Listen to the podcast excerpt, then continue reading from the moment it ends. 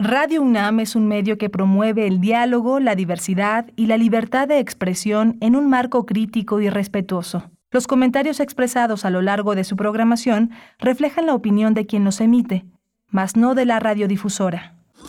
Radio UNAM presenta Primer Movimiento. El mundo desde la universidad. Hola, buenos días. Hoy es el lunes 20 de, de, marzo.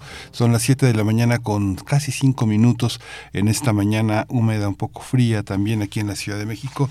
Esto es primer movimiento. Estamos en Radio UNAM, es Adolfo Prieto 133 en la Colonia del Valle. Hoy tenemos eh, un, día, un día feriado, es un día festivo, es un día conmemorativo y estamos eh, eh, solitarios en la cabina. Uh, Rodrigo Aguilar, Jesús Silva y su servidor Miguel Ángel Quemain. Hoy Berenice Camacho toma un día, un día, este, un día de asueto para eh, cargar, cargar energía.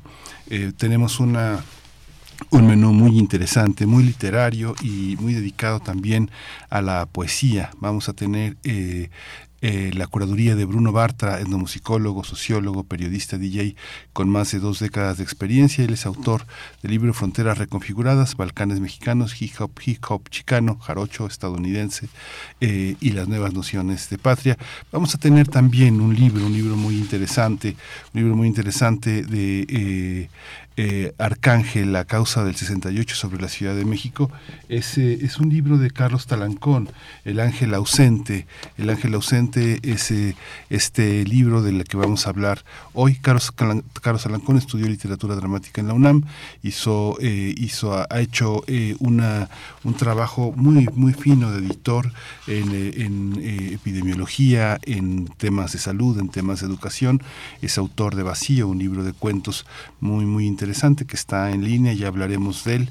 Y bueno, El Ángel Ausente es un libro sobre dos familias que cruzan la historia de México desde el 68 a nuestros días vamos a tener en el Cine Club Gerciano la presencia de Evelyn Muñoz Marroquín.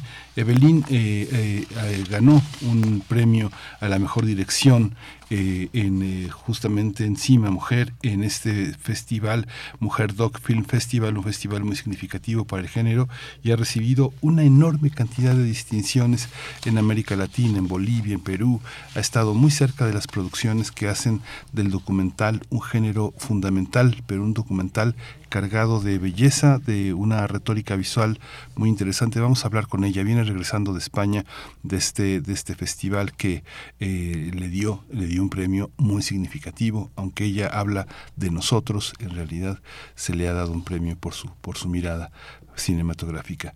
La muerte golpea en lunes es un libro con el que Mari Carmen Velasco, María del Carmen Velasco, poeta mexicana, antropóloga, ganó el premio de poesía Aguascalientes en 2022. Eh, viene de presentarlo en Nuevo León, en la Feria del Libro, en, en, el UNELER, que es la Feria del Libro de Nuevo León de la Universidad Autónoma de Nuevo León. Lo presentó también hace un par de semanas en la FILEI, en la Feria del Libro de Yucatán. Muy, muy interesante, doloroso, pero finalmente un, un libro inspirador.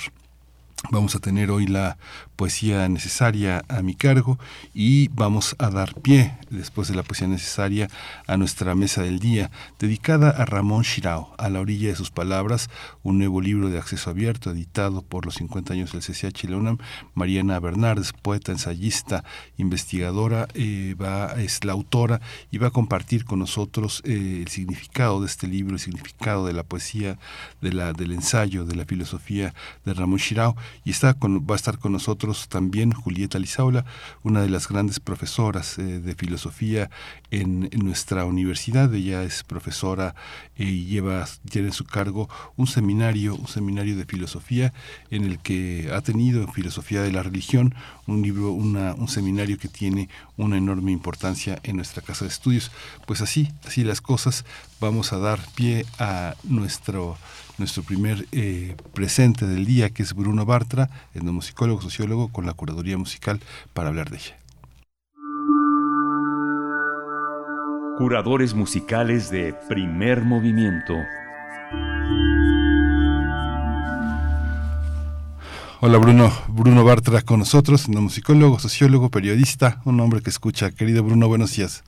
Hola, ¿qué tal Miguel Ángel? ¿Cómo estás? Muy buenos días, todo muy bien por acá. Pues cuéntanos cómo va, cómo va la curaduría, ¿qué vamos a escuchar hoy? Muy bien, pues muchas gracias. De, como todas las semanas, también una bienvenida a todos los que nos escuchan en este día de puente. Eh, y bueno, esta semana me, me, enfoqué en un evento que habrá este este fin de semana, este sábado, eh, porque se inicia como una serie de, de noches de world music en el en el emblemático Dada X que que siempre ha tendido a ser más rockero, gótico y demás, pero al mismo tiempo siempre ha abierto sus puertas a, a propuestas de música del mundo y, bueno, en, esta ocasión además va a estar mi banda, entonces bueno, también aproveché para poner algunas cosas de ello, pero va a ser un, pues como una selección de tres bandas interesantes, ¿no? Va a estar el Señor Swing, que es una, una banda de la Ciudad de México, eh, tiene unos cinco años más o menos dándole, y son parte de una vertiente que ha habido como una nueva vertiente del swing, pero estilo como eh, el llamado hot jazz y demás, hasta como de Dixieland de los 20s, 30s, eh, pero bueno, hay como todo un, una, un, pequeño movimiento en la Ciudad de México de retomar ello y bueno, ya, ya he alternado con ellos antes y se arman como bailes de swing eh, estilo antaño muy interesantes, entonces bueno, de ellos he elegido dos piezas, la primera que será la primera que escuchemos es eh, Ain't Gonna Give Nobody None My Jelly eh, Baby, de, que es un cover de un, de un clásico, es de un estándar, y también de ellos mismos, o, otro cover va a ser Hot Club Stomp, la cuarta pieza que escucharemos hoy. Eh, entonces, bueno, swing hecho en la Ciudad de México, eh, de muy buena calidad y que además en vivo es increíble, ¿no? Y después vamos a escuchar la segunda pieza, eh, se, se llama La Ley Primera, de una banda argentina que se llama El Guapo, bastante nueva, eh, que están girando por, por México ya desde hace varios meses, eh, digamos que llegaron de, de mochileros al, sur de, de, nuestro país y desde ahí han estado eh, tocando eh, por todas partes a lo largo de estos tres meses. Eh, hace unas dos semanas llegaron aquí a la Ciudad de México y bueno, se van a presentar en esta noche. Ellos eh, fusionan cuestiones de, de ska, rock y, y, a veces música balcánica, eh, algo que más o menos se escucha en esta pieza. Y, y luego pues de mi banda, que es la, la Internacional Sonora Balcanera, pues también eh, pondremos en dos piezas que estaremos también en ese cartel. La primera se llama Zapateyele y es una especie de eh, de norteño con electrónica, pero ya no tan cercano al sonido de Nortec como lo habíamos tenido en nuestro primer disco. Eh, entonces, bueno, ya, ya lo escucharán, hay un, un acordeón eh, de botones que fue un invitado que tuvimos en ese álbum, muy bueno en la pieza de Zapateyele. Y luego eh, la quinta pieza de hoy es la, la pieza llamada Vagabundo, eh, que es una versión eh, en cumbia que hicimos de, de la pieza de un querido amigo nuestro, Betty Berbón. Este, eh, pero además es la versión, digamos, en vivo desde la cuarentena que hicimos cuando estábamos en pleno confinamiento tuvimos una serie de conciertos a la distancia y lo grabamos, entonces captura cierta parte de la esencia del en vivo. ¿Cuándo va a ser esta, cuándo, va, cuándo es este esa serie de present esta, esta presentación, Bruno? Claro, sí, es eh, una parranda global, se llama es este sábado 25 de marzo en el Dada X, que está en la avenida Cuauhtémoc, a la altura de la Romita, eh, mm. es decir, muy cerca del, del cruce con Álvaro Obregón y eh, me parece cuesta 150 pesos y 100 pesos el eh, en preventa de ahí de, digamos los informes están en las redes del Dada X Club eh, o en alguno de los sitios de las bandas que estaríamos que son Señor Swing eh, El Guapo o la Internacional Sonora Balcanera. Y bueno habrá ahí una selección musical hecha por mí a lo largo de toda la noche no entonces, pues eh, será un, pues un evento, es a partir de las 8 o 9 de la noche. Ok, pues ahí te acompañaremos si tenemos un, un chance nos iremos a escucharte y a la ya este este grupo la Sonora Balcanera que ya tiene tiene una una sólida presencia en el medio ha sido es que qué difícil es después de la pandemia recuperar todo lo todo lo perdido en ese momento, pero que bueno, con todas estas ganas y con toda esta escucha es posible, querido Bruno. Pues vamos a escucharnos la primera, la primera rola de esta, de esta mañana. Muchas gracias, nos escuchamos el próximo lunes.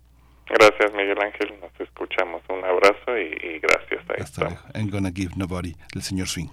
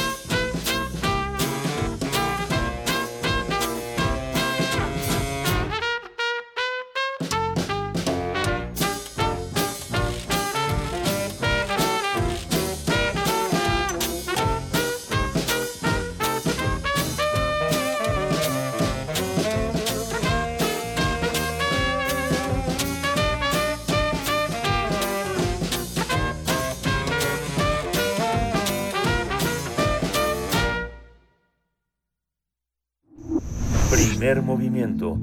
Hacemos comunidad con tus postales sonoras. Envíalas a primermovimientounam.gmail.com Toma nota y conoce nuestra recomendación literaria. El ángel ausente del escritor Carlos Talancón narra el quehacer y la vida de Juan Alcántara, que continuó poniendo su vida en manos de una política sin escrúpulos que arrancó en 1968 en la Plaza de las Tres Culturas. Estos hechos lo vincularon a una familia que formaba parte de la política de aquel entonces y con uno de sus miembros, el hijo menor, que extravía lo que Talancón y su narrador consideran el ángel, un hombre tan extraviado como su poderosa e impune familia. En el fondo se trata de cómo dos familias viven en México, una encumbrada y poderosa en la política, la otra de trabajadores petroleros, una y otra ajenas, pero que convergen en una misma trenza que explican mucho de lo que vive el México de hoy. Carlos Talancón también es cuentista, publicó Vacío y su vida ha transcurrido como editor de libros de salud pública, epistemología y educativos. En esta está ya en la línea para conversar con nosotros sobre su novela, un relato de largo aliento sobre la sombra de nuestro pasado. Estimado Carlos Talancón, bienvenido, buenos días. Buenos días, muchas gracias. Carlos, pues cuéntenos, es una novela, es una novela que dice que es producto de su imaginación, sin embargo, hace referencia a personajes involucrados en los sucesos narrados. con el cuidado de haber cambiado sus nombres, recurrir a hechos históricos y recurrir no, no solo a la narrativa, sino al ensayo y a la crónica. Está Fabricio Mejía Madrid como sombra, eh, Disparos en la Oscuridad, La Noche de Tlatelolco de Elena Poniatowska. Cuéntenos eh, por qué publicar una novela, por qué el 68 llega hasta nosotros y cómo llega en la narrativa. Bueno, mira, eh, primero es un honor para mí estar en tu programa, Primer Movimiento, y con tu auditorio. Muchas gracias. Eh, en efecto, como has comentado, hay dos familias que convergen en acontecimientos que, dolorosos. Un acontecimiento doloroso eh, puede marcar a un individuo o a una sociedad entera. Esto, creo, lo segundo fue lo que sucedió en, octubre de 68. Eh, en efecto, marcaron a dos familias, eh, una familia pues económicamente encumbrada, políticos de aquel entonces, y una y a un muchacho que viene de una familia petrolera. Eh, normalmente se piensa que la gente que proviene de familias eh, de, pobres eh, normalmente son de izquierda, por lo regular, y gente de clases más acomodadas por lo regular tienden a hacer de derecha.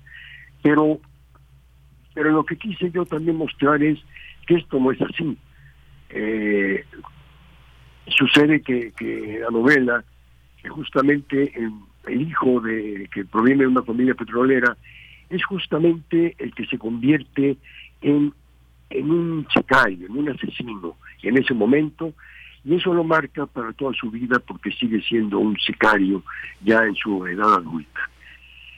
Y en la familia de políticos, esta familia política, eh, eh, ese acontecimiento eh, pues nos lleva prácticamente a la locura.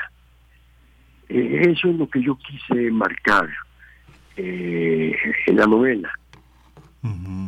Es muy, es muy interesante porque en distintas geografías, Carlos, ha habido como una, una reflexión que no es tardía porque están en nuestro presente. Pienso en todo el pasado de la Stasi, en, en, este, en, la, en, la, en la Mitteleuropa, eh, toda la parte de la vigilancia en, en España con la ETA y las novelas de Achaga.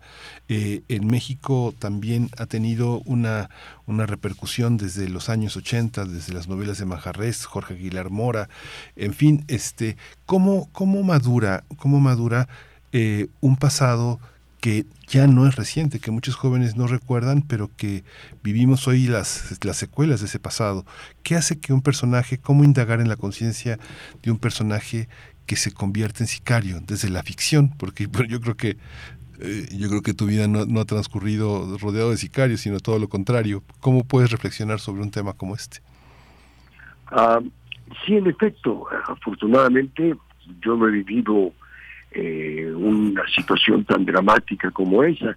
En el 68, yo apenas tenía 16, 16 años, eh, estaba más interesado en las Olimpiadas que lo que sucedía políticamente en el país. Eh, pero, en efecto, en el 68 está más que documentado. lo que yo intenté a través de la ficción es mostrar que eh, en la vida social el huevo de la serpiente siempre está anidando y, nunca se sabe cuándo cuándo emerge eh, esta serpiente que a veces devora una sociedad. Y en efecto, como tú mencionas, esto pues ya tiene muchos años de haber sucedido, quizás muchos jóvenes Mm, han de tener quizás alguna referencia sobre esos hechos históricos. Y lo que yo busco es justamente el, el, tener presente lo, lo sucedido en un momento dado. Es que son procesos de como de tan largo aliento. Uno piensa, por ejemplo, en la Revolución Mexicana, piensa como Mariano Azuela retrató los de abajo, eh, Francisco González eh, en El Diosero, eh, todo un mundo que está en la periferia también de la Revolución Mexicana. Y luego, muchos años después, pero muchos años después, Martín Luis Guzmán eh, con una serie de novelas eh, hablando de, la, de, las consecuencias de la revolución.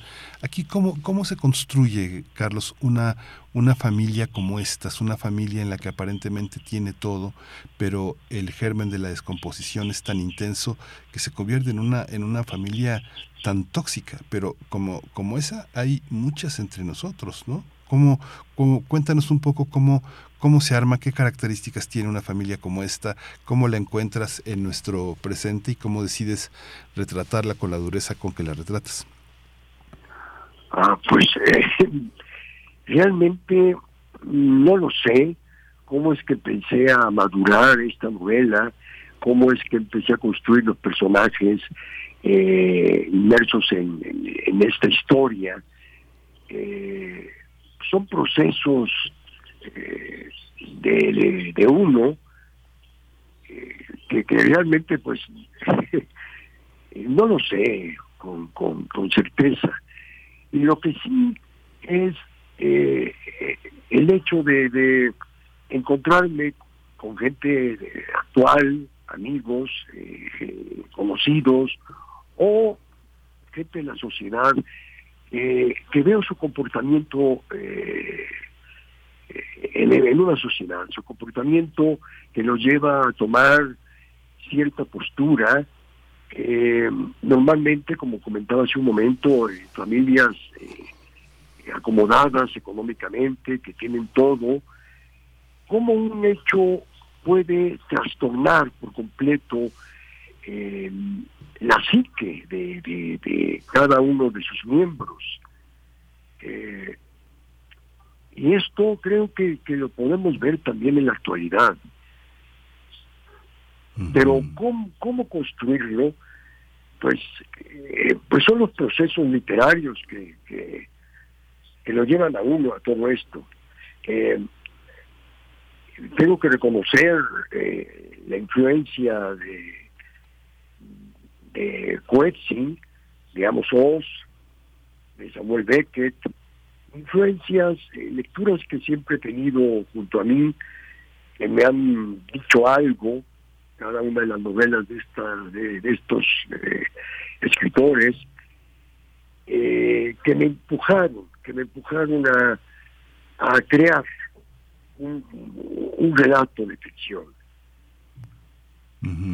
Esta, una familia como estas, ¿te la encuentras en la, en la actualidad noticiosa mexicana? Cuando uno ve, o sea, digamos que la novela es anterior al juicio que se le, su madurez, al juicio que eh, transcurrió contra García Luna en Estados Unidos, todo el cuestionamiento al gobierno criminal de una lucha contra el narco que pues fue manipulado desde las eh, desde las cúpulas de la seguridad pública y uno ve pues ve las secciones de sociales las secciones en las que los periódicos pues ven su espacio para hablar de los éxitos en materia de seguridad los sacrificios que hace el primer mandatario en esos años asiagos de el calderonismo y todo el inicio de, eh, de, la administración de Peña. Cómo observas esas familias de pronto eh, Carlos Fuentes decía que eh, sus novelas terminaban siendo de un realismo muy... Eh, habían empezado como obras de la imaginación y terminaban siendo como obras del realismo más, más radical. ¿Cómo, ¿Cómo observas tu novela, el transcurso de su madurez en relación a lo que tú ves en los periódicos, en las noticias, Carlos?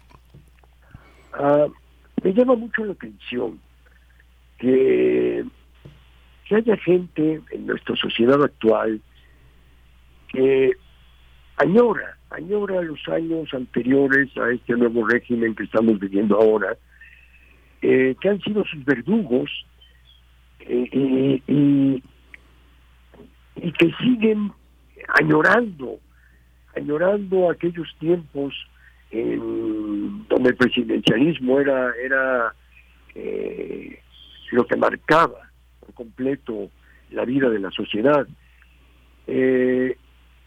Pero considero que, que debe de haber algo, algo que sucede en, en, la vida de la gente que probablemente le haga cambiar por completo eh, eh, su, su, su por, por tiempos pasados. Eso me llama mucho la atención. Una, una, hay una hay una parte que también se sustrae un poco de la actualidad, que es eh, ¿Cómo, ¿Cómo, alguien, como un ser humano, se puede convertir en el verdugo de otro? Es un proceso que hemos visto en distintas geografías, en distintos países, desde China, la Europa, eh, Latinoamérica, por supuesto nuestro país.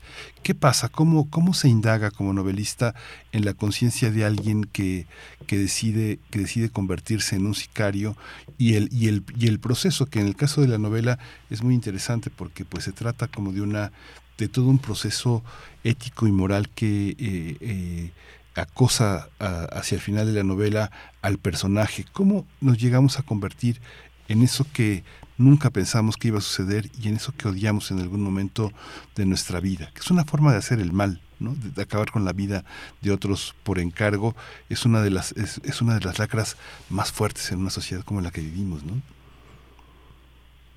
sí desde luego eh, la psique, la psique de nosotros los seres humanos es algo muy, muy complejo, eh, muy difícil de, entender.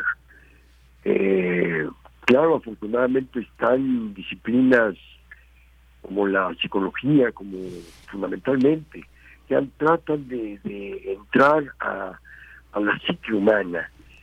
y, no en mi caso, desde luego, yo no soy psicólogo, pero pienso que, que, hay algo, hay algo que, que, que hace circunstancias seguramente que hacen que uno, uno que lleva más o menos una vida normal, en la infancia pues transcurre como, como la de muchos otros, y hay algo que sucede en esa psique que lo hace de, eh, tomar el camino eh, del mal, vamos, del mal en el sentido de, como comentas tú, eh, llegar a asesinar, llegar a, hacer el mal, matar a alguien por encargo.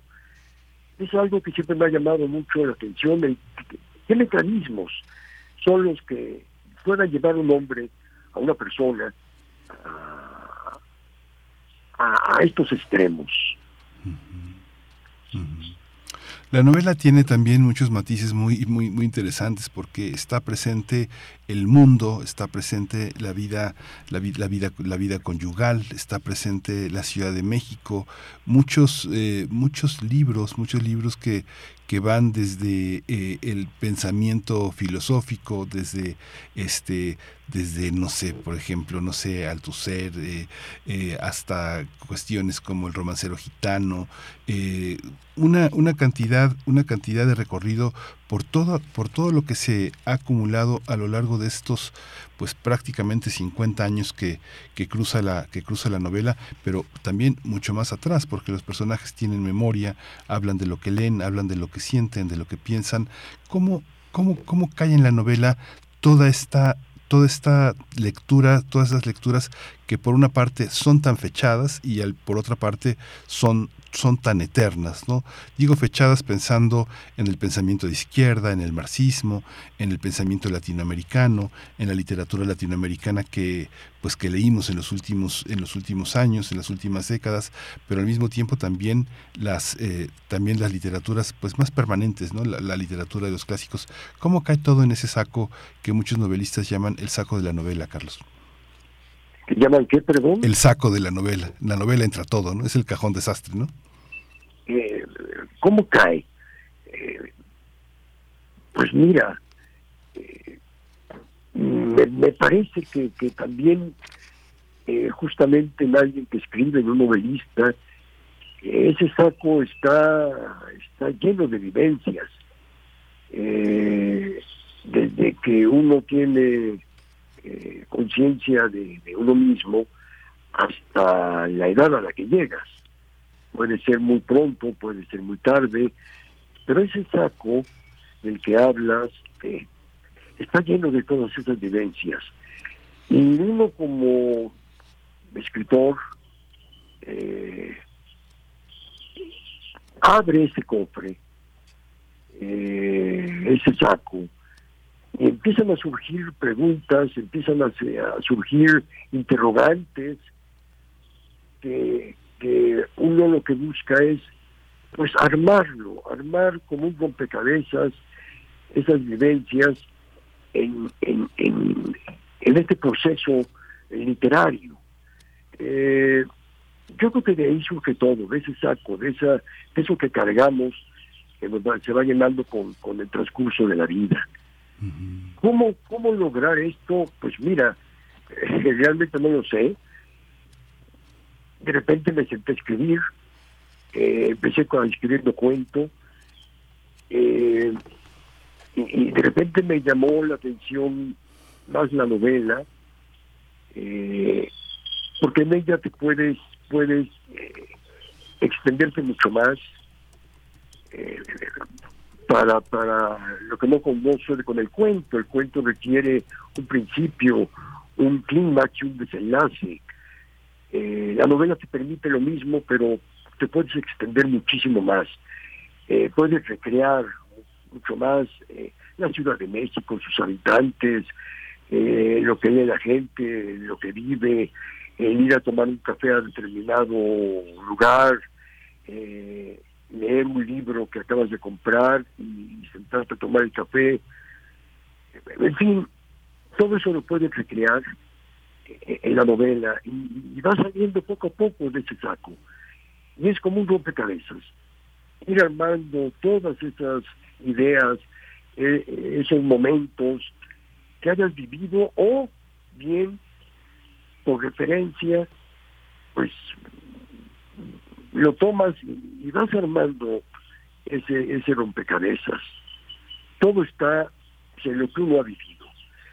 Puede haber, si yo volviera a leer la novela, eh, quizá me encuentre con, cosas autobiográficas. Decir, ah, caramba, pues esto creo que, lo viví o lo, sentí o lo creí. Eh, también está salpicado, por supuesto, en ficción de, cuestiones autobiográficas. Es muy interesante porque fíjate, hace, hace casi un año murió Gerardo de la Torre, ¿no?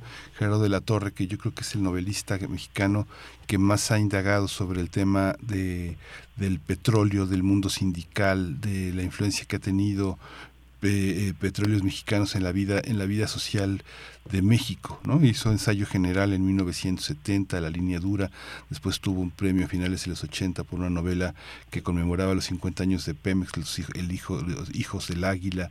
Eh, ¿cómo, ¿Cómo entender, cómo ver, si uno dice una novela donde está presente el mundo de petróleos mexicanos, uno, uno podría, muchos podrían pensar, este, qué flojera de qué se trata eso, ¿no? Pero en realidad es un mundo como el de los mineros, como el de los petroleros, como el de los trabajadores de alto riesgo, pero al mismo tiempo de una especie de eh, enorme aristocracia sindical que, vive la vida de México. ¿Por qué? ¿Por qué petróleos mexicanos? ¿Qué te, qué te acercó a, ese, a, esa, a esa tangente, Carlos? Ah, bueno, eh, yo creo que fue algo un poco accidentado eh, ciertamente tenemos una historia, tenemos eh, eh, cómo, cómo las compañías extranjeras manejaban el petróleo en México eh, y, de repente, bueno, un presidente, Lázaro Cárdenas, logra recuperar ese, ese tesoro negro mexicano para beneficio de la sociedad.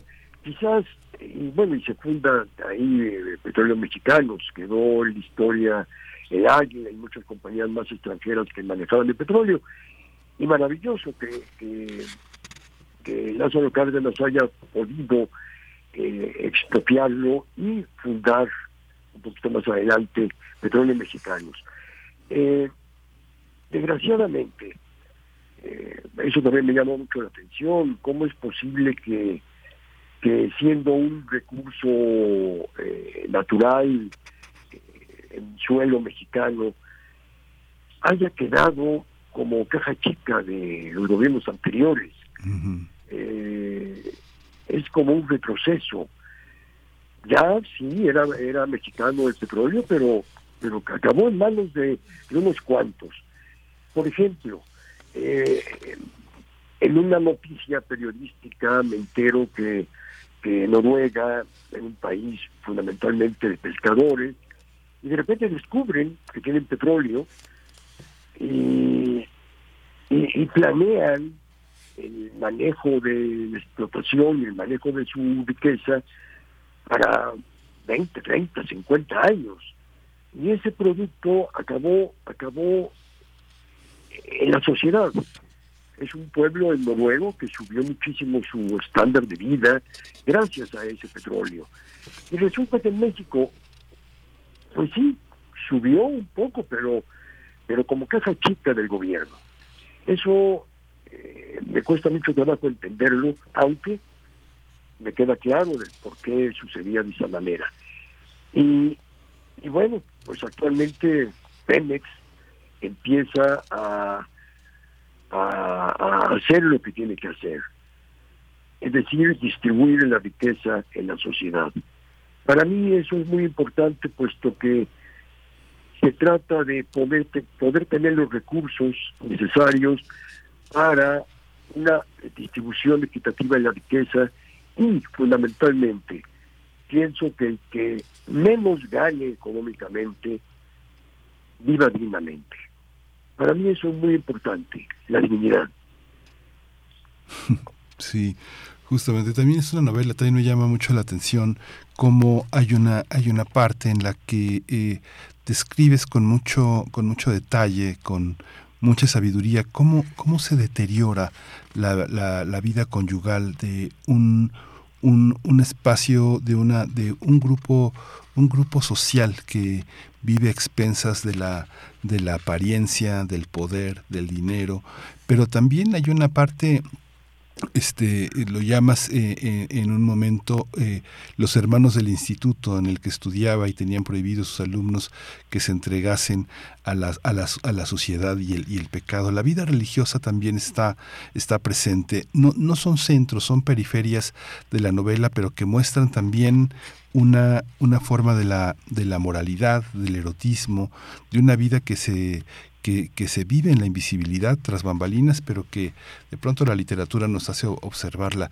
Un poco que nos cuentes de esa, de esa visión. Es, es, dura, llena de humor, llena de frustración para los personajes, pero que al mismo tiempo muestra cómo, cómo en México ha sido una columna vertebral que ha modelado la actitud de mucha gente, ¿no? De mucha gente de poder, de mucha gente de dinero. Eh, sí, ciertamente la religión siempre ha estado presente en nuestra sociedad como un poder eh, eh, que permea todo.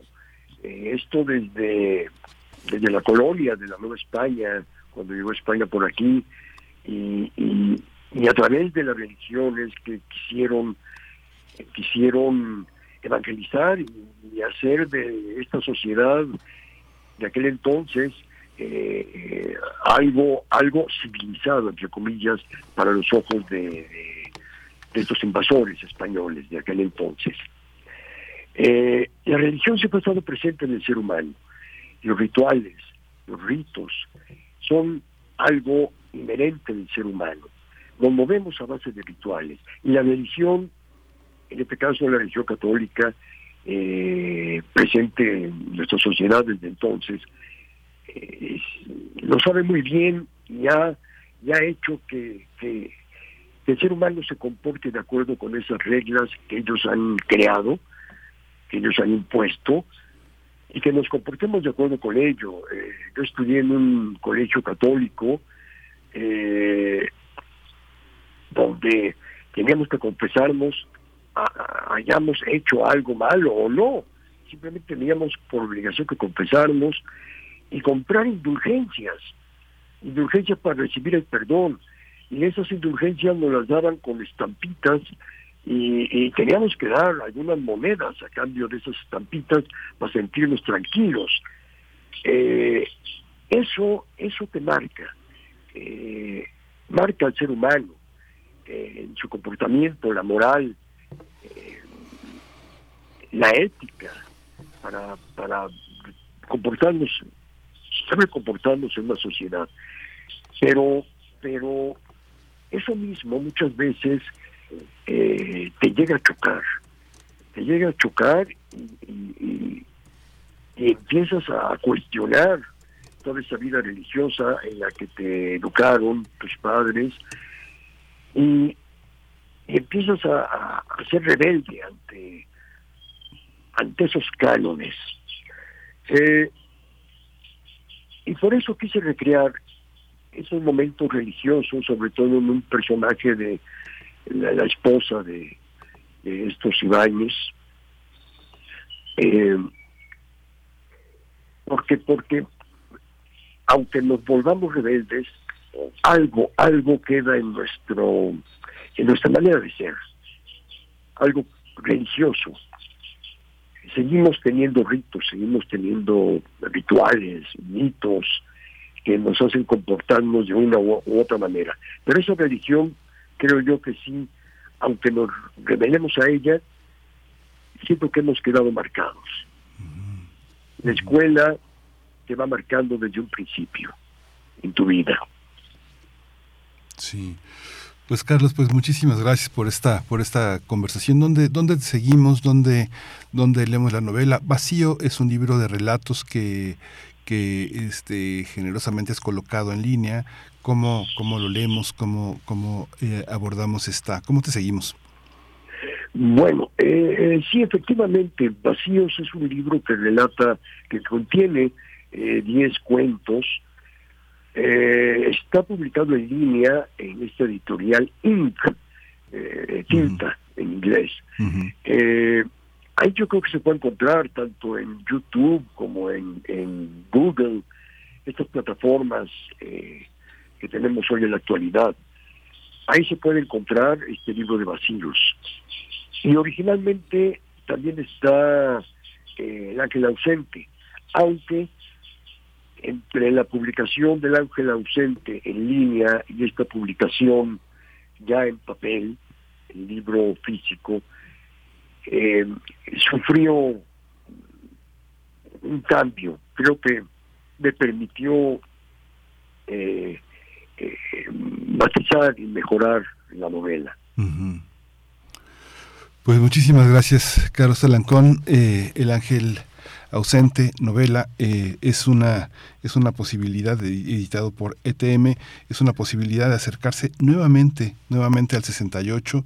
Editores de textos mexicanos lo tiene en su fondo editorial, es una posibilidad de acercarnos pues a muchísimos matices de la sociedad mexicana actual con esa sombra tan poderosa del pasado de la que no nos deshacemos. Hay que mirar, hay que mirar hacia arriba, hay que indagar en las sombras para, para poder también explicarse cómo somos hoy.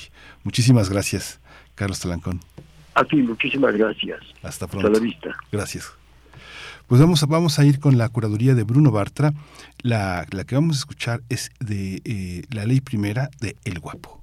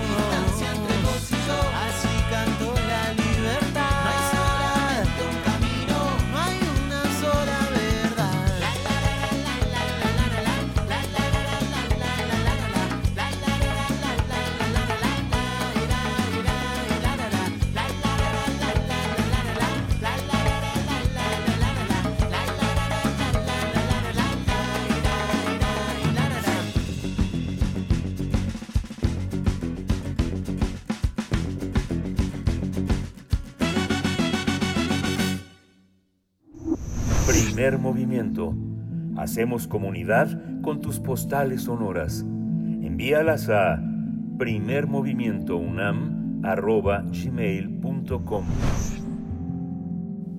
Regresamos aquí a primer movimiento. Hay eh, esta conversación que tuvimos con Carlos eh, Talancón. Habla de cómo, de cómo el pasado, de cómo el pasado nos eh, regresa de muchas maneras. La novela es una de las formas en las que tenemos oportunidad de asomarnos a este mundo de ficción que está muy sostenido en lo que podemos pensar del pasado. No todo el pasado lo podemos pensar, ni todos los temas del pasado. Hay una, hay una serie de, de fantasmas eh, y, de, y de imágenes muy descarnadas que a veces la novela, el cuento no, no, no admiten, no, no admiten a todos los lectores, solo unos cuantos se asoman a las cosas más dolorosas.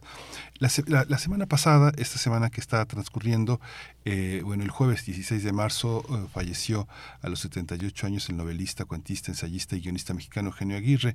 Es un hombre que se destacó por, eh, ah, por una trayectoria muy larga en la novela, en la novela histórica en México. Él nació en julio de 1944, publicó, tuvo una, una parte muy importante como gestor cultural, encabezó la Comisión de Libros de Texto Gratuito, fue presidente de la Asociación de Escritores de México, dirigió muchos programas editoriales en publicaciones de la CEP, del ISTE, un hombre, un que se dedicó, que amaba mucho la literatura, un hombre polémico, muchas, muchas personas este, cuentan que no, eh, no, no, no era lo que más les gustaba de la literatura mexicana, sin embargo, para otros eh, iluminó territorios eh, importantes eh, y participó en muchas, se hizo una novela sobre Isabel de Moctezuma, la historia sexual de los mexicanos, Leona Vicario, Hidalgo, Tiempo de Ores y Villanos, Gonzalo Guerrero, que fue una, una novela que le, le trajo muchísima notoriedad, Pasos de Sangre, en fin, se fue, se fue Eugenio Aguirre, con él se va también una, una visión de la novela mexicana histórica. También hubo eh, una, una pérdida. Carlos Payán, quien fundó el periódico La Jornada, un hombre, un periodista que estuvo en la fundación también del periódico Uno más Uno hasta que después eh, se fue se fueron en este proyecto que dio paso a la jornada. Él nació en 1929 eh, murió este este este este este fin de semana. Carlos Payán pues un hombre muy importante contribuyó también a, la, fundación junto con Epimanio Ibarra de este proyecto periodístico, cinematográfico, telenovelero, que es Argos, un hombre, un hombre, un hombre importante, un, un, un hombre incluyente, eh, variado, diverso, pues se fue. Carlos Payán Belver, quien no, no este, estaba ya retirado un poco de las, de las labores periodísticas, de las labores públicas, pero pues es un hombre que va a estar siempre presente en la fundación de uno de los periódicos latinoamericanos más importantes eh, de, del siglo XX y de este y de este siglo. Esperamos que mucha vida para la jornada y mucha vida para la memoria de Carlos Payán. Este, este, este número, este mes de marzo, tenemos un número muy interesante, un número fascinante de la revista de la UNAM que coordina, que dirige la escritora Guadalupe Nettel. Es un, un número dedicado a los hongos, a toda la posibilidad eh, eh, que tienen estas criaturas completamente extrañas, dice Guadalupe, de, estar entre nosotros, son los encargados de mantener la vida en nuestro planeta, son los encargados de reciclarlo todo, las hojas, los troncos, los cadáveres, la comida podrida, algunos tipos de plástico, incluso este, son los que movilizan muchísimos nutrientes, se han escrito muchísimos libros, novelas gráficas, series de televisión en los que ellos son los protagonistas, vale muchísimo la pena vale muchísimo la pena eh, consultar este número. En el reino Fungi, Julieta Álvarez Majarres explica qué es el micelio y la forma en que los hongos sostienen todos los ecosistemas del planeta, mientras que en la historia de la micología Aurora Sucedo García se refiere al origen evolutivo de los hongos. Un número muy rico, muchos poemas, muchas vivencias, todo lo que tiene que ver con la alta cultura, la ciencia, pero también la cultura más popular, la que ha, hecho que los hongos también nos coloquen en ese portal para ver otras realidades, otras formas de otras formas de ver la vida. Por supuesto, no falta la gran, la gran mujer María Sabina como parte de este universo que eh, ha hecho posible que nos asomemos a otras a otras cortes. Hay una hay un poema este maravilloso que leeremos en un rato que es de Antonio del Toro que se llama Derrumbes y pajaritos. ¿Ustedes saben lo que son los derrumbes y los pajaritos? ¿No sabes, Rodrigo Aguilar? Bueno, pues son unos hongos que verdaderamente te ponen este te ponen depende de cómo seas, te ponen depende de cómo seas. Están este pues muy asequibles ahí en Fortín, en Fortín de las Flores, entre Veracruz y en esas fronteras. Los hongos no conocen de fronteras, pero, pero son poderosos, son poderosos los derrumbes y los pajaritos quienes han vivido esa esa vida. John Lennon los conoció, los conoció Ringo Starr, los han conocido, los han conocido todos los que se asoman al mundo del al mundo de, la, de, la, flotación. Y bueno, tenemos también ya los últimos minutos para, para despedirnos de esta, de esta primera hora. Continúa el día de mañana el coloquio internacional de, de feminismo internacional que ha tenido eh, una, una enorme presencia. Han prácticamente han abordado todos los temas, todos los temas. Vale muchísimo la pena acercarse a este, a este territorio porque nos va a permitir entender muchas cosas. Eh, una de ellas es por qué, por qué las feministas, cerca de, cerca de 60 feministas, han firmado eh, una enorme protesta, un paro en las cinco unidades de la Universidad Autónoma Metropolitana en contra de la violencia de género por transformar las universidades en un espacio seguro para todas, para todas y todos. Más de 60 trabajadoras académicas de la UAM dicen, hicimos, hicimos un comunicado en donde manifestamos nuestro apoyo y solidaridad a las y los compañeros movilizados, así como la preocupación por su seguridad, haciendo un exhorto a que respondan esas, eh, esas demandas demandas de manera sustantiva. Así que bueno, parte del, parte del feminismo es este activismo, esta participación. Mañana continúa en, en, tres enormes mesas las manifestaciones de la violencia, eh, que son tres mesas que van a recorrer también el tema de los derechos humanos de las mujeres. Empiezan a las 10 de la mañana y van a terminar pues prácticamente en la noche, en la, en a las no, a la tarde, van a terminar alrededor de las 2 de la tarde. Así que bueno, hay que asomarse a este gran esfuerzo que ha hecho la Facultad de Ciencias Políticas y Sociales todo un conjunto de, instituciones en las que hablaremos pues en la siguiente hora. Nos vamos, nos despedimos de esta, de esta primera hora. Quédese con nosotros, quédese aquí en Radio NAM en primer movimiento. Síguenos en redes sociales. Encuéntranos en Facebook como Primer Movimiento y en Twitter como arroba PMovimiento. Hagamos comunidad.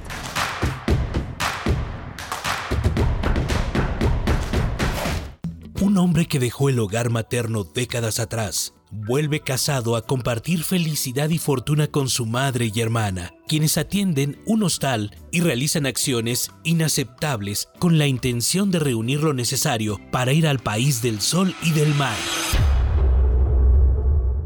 ¿Con qué cara le pidió la habitación? No lo sé. No veo bien y apenas lo miré. Sé por experiencia que es preferible no mirarlos. Es más fácil matar lo que no se conoce. Una nueva producción que Radio UNAM trae para ti de la versión radiofónica de El Malentendido. El Malentendido. Adaptación de la obra teatral de Albert Camus, dirigido por la actriz y directora Marta Verduzco para la Compañía Nacional de Teatro del Limbal. Sábado 25 de marzo a las 20 horas por el 96.1 de FM y en www.radio.unam.mx. Radio UNAM, experiencia sonora.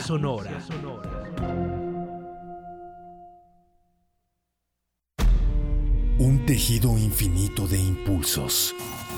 Un diálogo en los matices del silencio. Islas resonantes. Pensar el mundo a través del sonido. Sesiones de escucha y diálogos en torno al sonido. Con Cintia García Leiva. Islas resonantes. Miércoles a las 4 de la tarde, después del corte informativo. Repetición, sábados a las 19 horas por el 96.1 de FM. Radio UNAM, Experiencia Sonora. ¿Por qué es valioso tramitar tu INE si cumpliste 18 años? Porque es muy importante que mis valores se vean reflejados en las decisiones de mi país. Porque por fin mi voz va a contar. Porque ya es tiempo de tomar mis propias decisiones. Ya puedo tomar decisiones, ya puedo votar. Así empecé mi cumpleaños, yendo por mi INE. Si ya cumpliste 18 años, ve al módulo del INE y tramita tu credencial. Haz tu cita en INE.mx o llama a INETEL 804-33-2000. Mi INE es valioso porque me identifica y nos une. INE. Más una probadita para agarrar felicidad. Total, ¿qué puede pasar? Puede pasar mucho. El fentanilo te engancha desde la primera vez. Esclaviza tu mente y tu cuerpo. No destruyas tu vida. El fentanilo mata. No te arriesgues. No vale la pena. Si necesitas ayuda, llama a la línea de la vida 800-911-2000. Secretaría de Gobernación. Gobierno de México. Hay toda una serie de, como de preconcepciones que dicen esto, ¿no? que los hombres no pueden solamente ver a las mujeres como posibles amistades, sino como objeto de deseo. ¿no? Y, creo que ahí está la razón principal por la que se suele pensar de esta forma. Seguimos construyendo igualdad. Sintonízanos este miércoles a las 10 de la mañana. Tenemos como invitado al doctor Alice Siles, especialista en masculinidades y vida cotidiana del CIEG UNAM, que nos habla de la amistad entre hombres y mujeres. Escuchar y escucharnos. Construyendo igualdad. Onceava temporada.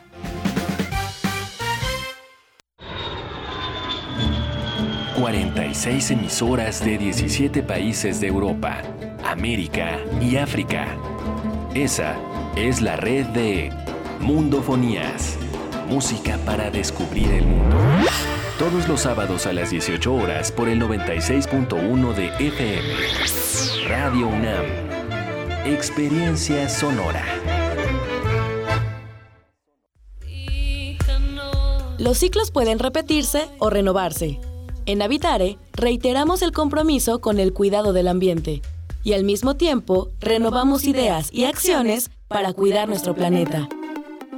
Síguenos todos los lunes a las 16.05 horas por el 96.1 de FM, con los trabajos que realizan las investigadoras e investigadores de nuestra UNAM para ayudar a salvar nuestra casa.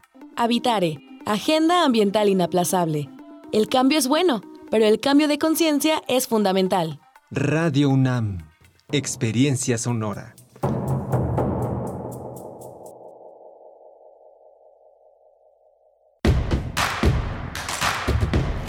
Encuentra la música de primer movimiento día a día en el Spotify de Radio UNAM y agréganos a tus favoritos.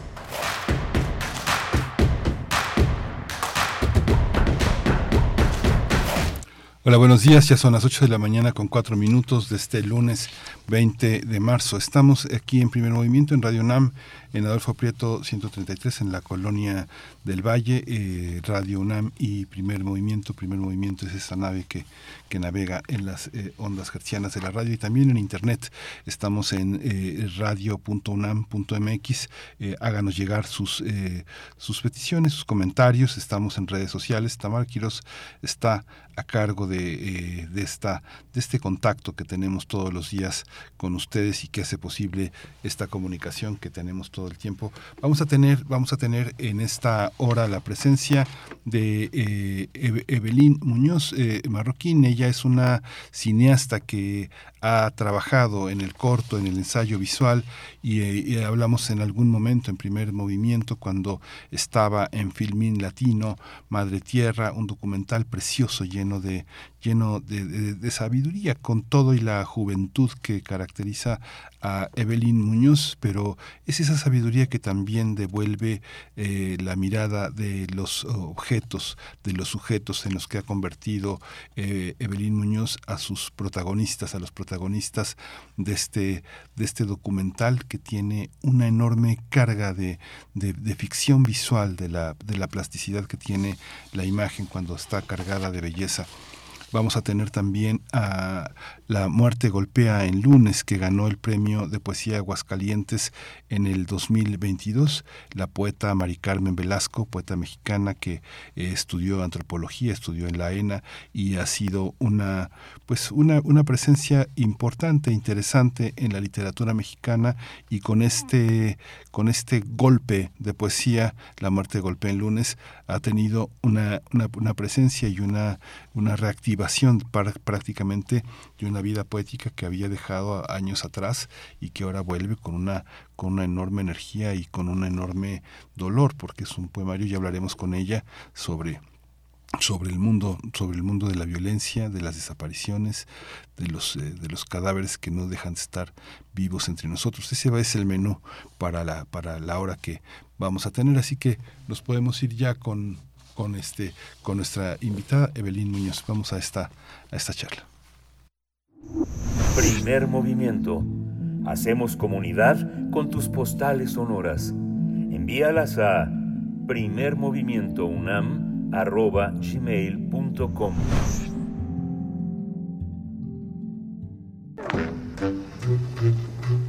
Cineclub Herziano. Hace ya muchos meses, eh, hace ya muchos meses conversamos en primer movimiento sobre Madre Tierra, un documental de Evelyn Muñoz Marroquín que se ha convertido auténticamente en una nave que ha conducido hacia territorios inesperados la vida de unas mujeres empoderadas en la Sierra Norte de Puebla. Madre Tierra también ha puesto en un lugar muy destacado a México a través de un trabajo cinematográfico que está entre el documental y la expresión artística del más alto nivel, pues sus imágenes en movimiento no solo son el registro de la vida de un pueblo, sino también la imaginación plástica de una cineasta, de una cineasta joven que sabe decir nosotros y acompañada de un conjunto también de autoras que han acompañado esta aventura. Evelyn Muñoz Marroquín acaba de regresar a España, donde ganó un premio europeo de documental encima mujer en el Mujer Doc Film Festival, un festival muy significativo para el género y que ha recibido la distinción como la mejor directora del festival no la directora más joven, no la directora, este, la mejor directora, muy interesante en una competencia donde 24 films fueron analizados, fueron puestos en una, en una plataforma, un público que tuvo una presencia muy nutrida en Mujer Docs. Madre Tierra estuvo en Filmín Latino, la plataforma de streaming dedicada fundamentalmente al cine mexicano y de Latinoamérica, aunque afiliada a una institución de cultura, la voracidad del negocio hace que películas de enorme calidad pasen demasiado rápido, otras con mayor suerte pueden someterse a la renta, pero bueno, hay un es un espacio en el que estuvo en el que estuvo Madre Tierra y que recogió críticas y comentarios muy muy este muy positivos. También la exhibición en otros festivales ha conducido al trabajo a recibir múltiples reconocimientos en diversos festivales latinoamericanos y la autora Evelyn Muñoz eh, siempre estuvo presente en el documental en una forma muy poderosa y conmovedora de decir nosotros, nosotros, el equipo que hizo posible esta aventura, ya lo he dicho, y las mujeres que lo protagonizan. Evelyn Muñoz está recién llegada de recibir este galardón como la mejor directora y está en la línea para conversar con nosotros sobre esta experiencia. Evelyn Muñoz, gracias por estar con nosotros. Bienvenida a Primer Movimiento Radio UNAM. Hola Miguel Ángel, mucho gusto, muchas gracias pues eh, cuéntanos, no, no, solo lo que acaba de pasar, que es noticia, que es lo que mueve a los medios, sino lo que ha pasado, la historia, la historia de este documental. Yo recuerdo un, un, documental que fue resultado de tu experiencia en, en Chile, una, un ensayo visual donde te colocabas eh, como uno en, un, en un mirador muy importante, eh, testimoniando la emergencia de un feminismo que venía del sur, que llegaba a nosotros de una manera muy estimulante, muy inspiradora y lo que sucedió después fue algo verdaderamente como parte de una maduración visual que, que te ha dado toda esta experiencia de compromiso. Cuéntanos un poco qué es Madre Tierra para quienes no la conocen, cómo, cómo surgió este proyecto y cómo ha ido creciendo. Eso ahora Madre Tierra, que era pequeñito, ahora es enorme. Sí, claro. Eh, bueno, pues Mujer de Tierra surgió hace ya eh, más de cinco años más o menos. Eh, surgió cuando Erika, la productora, yo estaba de hecho en este intercambio en la Universidad de Chile y Erika, la productora, me dijo, hagamos algo justo para la titulación. Me dijo, tú diriges lo que tú quieras, o sea, yo te produzco y tienes la libertad como de creativa, ¿no? Yo confío en ti y, hagámoslo.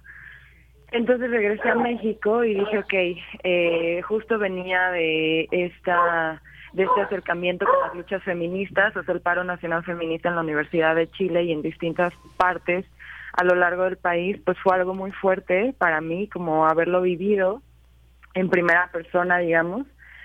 Eh, fue ahí donde surge Un año sin primavera, que es este cortometraje que mencionaste al principio, y empecé a trabajar en la idea para Mujer de Tierra, eh, y yo quería de alguna forma explorar la idea de la feminidad y los bordados, y sentía que era importante entrelazarlo porque no no me interesaba digamos los bordados como como protagonistas sino yo quería conocer a las mujeres y por qué lo hacían y qué sentían y qué pensaban.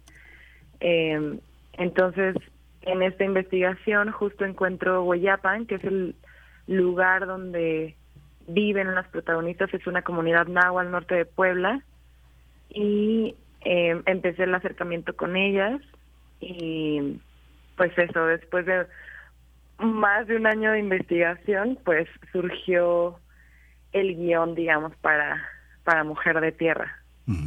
Es un, es un documental eh, muy interesante porque además eh, eh, en, su, en su factura está muy, muy presente el diálogo que como creadora sostuviste con, con ellas. O sea, no, no, fue, no fue nada más como un registro del documentalista que va y, trae un testimonio de, la, de, la, de, las personas involucradas, sino que pareciera que también hay una escritura que tiene que ver con ellas, una, una, una, una aceptación que hace que este documental, pues de alguna manera marque una, una manera de decir nosotros desde lo más profundo, desde el sujeto del cine. ¿Cómo, cómo, fue, cómo fue este proceso, este ir y venir al, al norte de Puebla y estar en contacto con ellas? ¿Cómo lograste que ellas creyeran en ti y formaran parte de esta escritura? Mm, con el tiempo, porque sí, al principio, pues claro, yo era eh, pues un agente extraño porque yo no yo no vivo en la comunidad, yo no soy parte de ella, pero de alguna forma al acercarme con el tiempo, pues fuimos formando una relación entre todas. Todas ellas son parte de un grupo que ya lleva más de 40 años, que se llama Tamachix Chihuahua entonces, al acercarme al grupo eh, y empezar a convivir con ellas, ir a sus casas, platicar, pues se fue formando esta relación, ¿no? Y cuando yo les comenté si querían formar parte del documental, eh, pues trabajé con las con aquellas mujeres que estaban dispuestas y que me dijeron que sí. Entonces no hubo como una fuerza o una imposición y al momento de escribir la historia me fui a vivir un mes a Guayapan y en ese mes pues eh, yo no las había entrevistado antes, yo me tardé digamos un año en poder eh, grabarlas, o sea antes pues escribía en mi libreta, hacía anotaciones o tomaba fotos, pero no las había grabado ni en video ni, ni en audio, o sea, yo justo estaba como más enfocada en lograr esta comunicación, esta confianza, esta relación con ellas y, y ya en el mes que estuve viviendo en Guayapan, pues ahí surgió la idea del guion y yo me basé mucho justo en una idea de del cine participativo que es poder darles la la el poder de decisión a las personas, a los protagonistas, para que ellos también participen dentro de la historia y participen dentro de su propia representación. Y, y fue así como hicimos un guion, digamos, como más colaborativo, porque una vez que tuve las entrevistas, las vacié en el guion y entonces se los leía, hacíamos las observaciones, ellas me decían, ok, esto me parece bien, esto me parece interesante, esto, esto no me gusta, y entonces yo volví a reescribir, se los volví a leer y así, o sea, tuvimos unas tres versiones de guion y ya una vez que estuvo listo, entonces regresé a Puebla, regresé prácticamente a, a juntar al equipo técnico, juntamos todo el crew, el, la cámara, todo, todo, y entonces ya regresamos a Guayapan a filmar, lo cual pues fue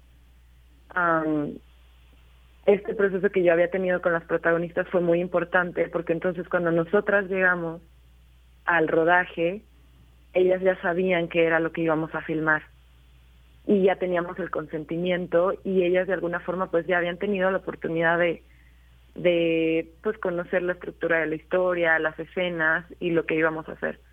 Además también eh, pues antes del rodaje en estas en estos viajes que hacíamos eh, pues también pudieron conocer a la fotógrafa y a la sonidista. Entonces ya conocían al equipo también.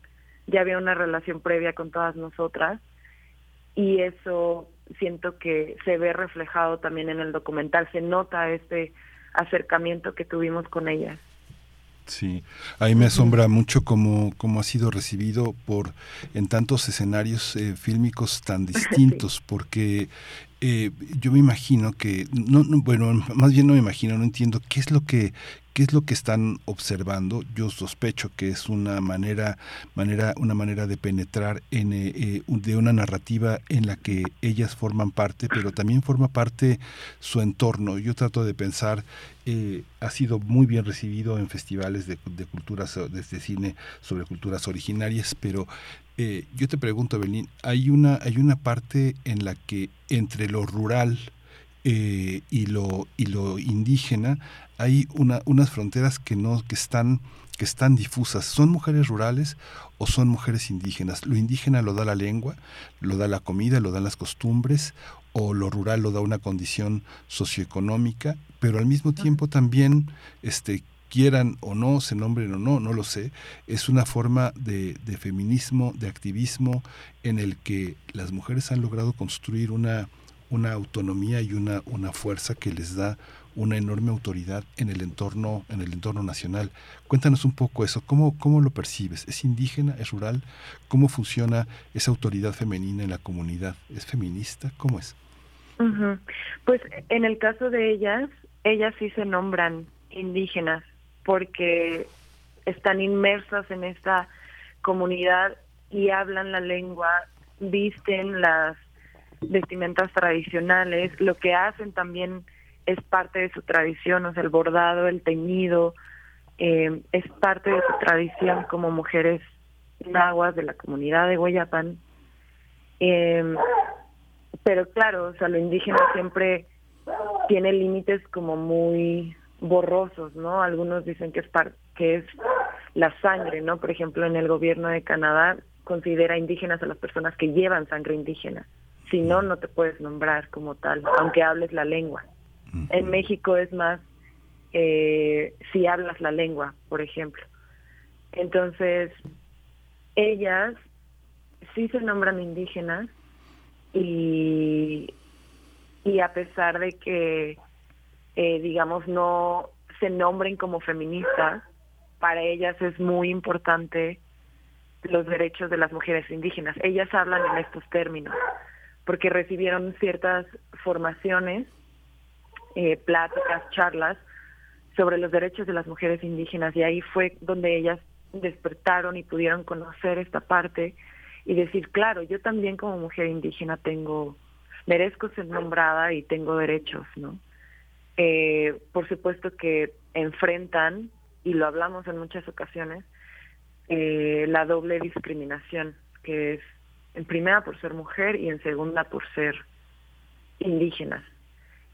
Entonces, eh, nosotras lo hablábamos y, y era importante también, al menos desde nuestra perspectiva, como mujeres, nosotros pues éramos mujeres, bueno, somos mujeres más bien citadinas, pero para nosotras era importante de nuestro lado, detrás de la cámara, representar también a las mujeres cineastas, a las mujeres profesionales que nos dedicamos a esto. También por eso se tomó la decisión de que en mayor parte, casi el 90% de las que colaboramos en el documental somos mujeres. Justo también para romper esta barrera de la discriminación que existe como en los medios audiovisuales al ser mujeres. Entonces, eh, sí, bueno, ya me fui un poco más, pero, pero ellas sí eh, se nombran como mujeres indígenas, tal cual.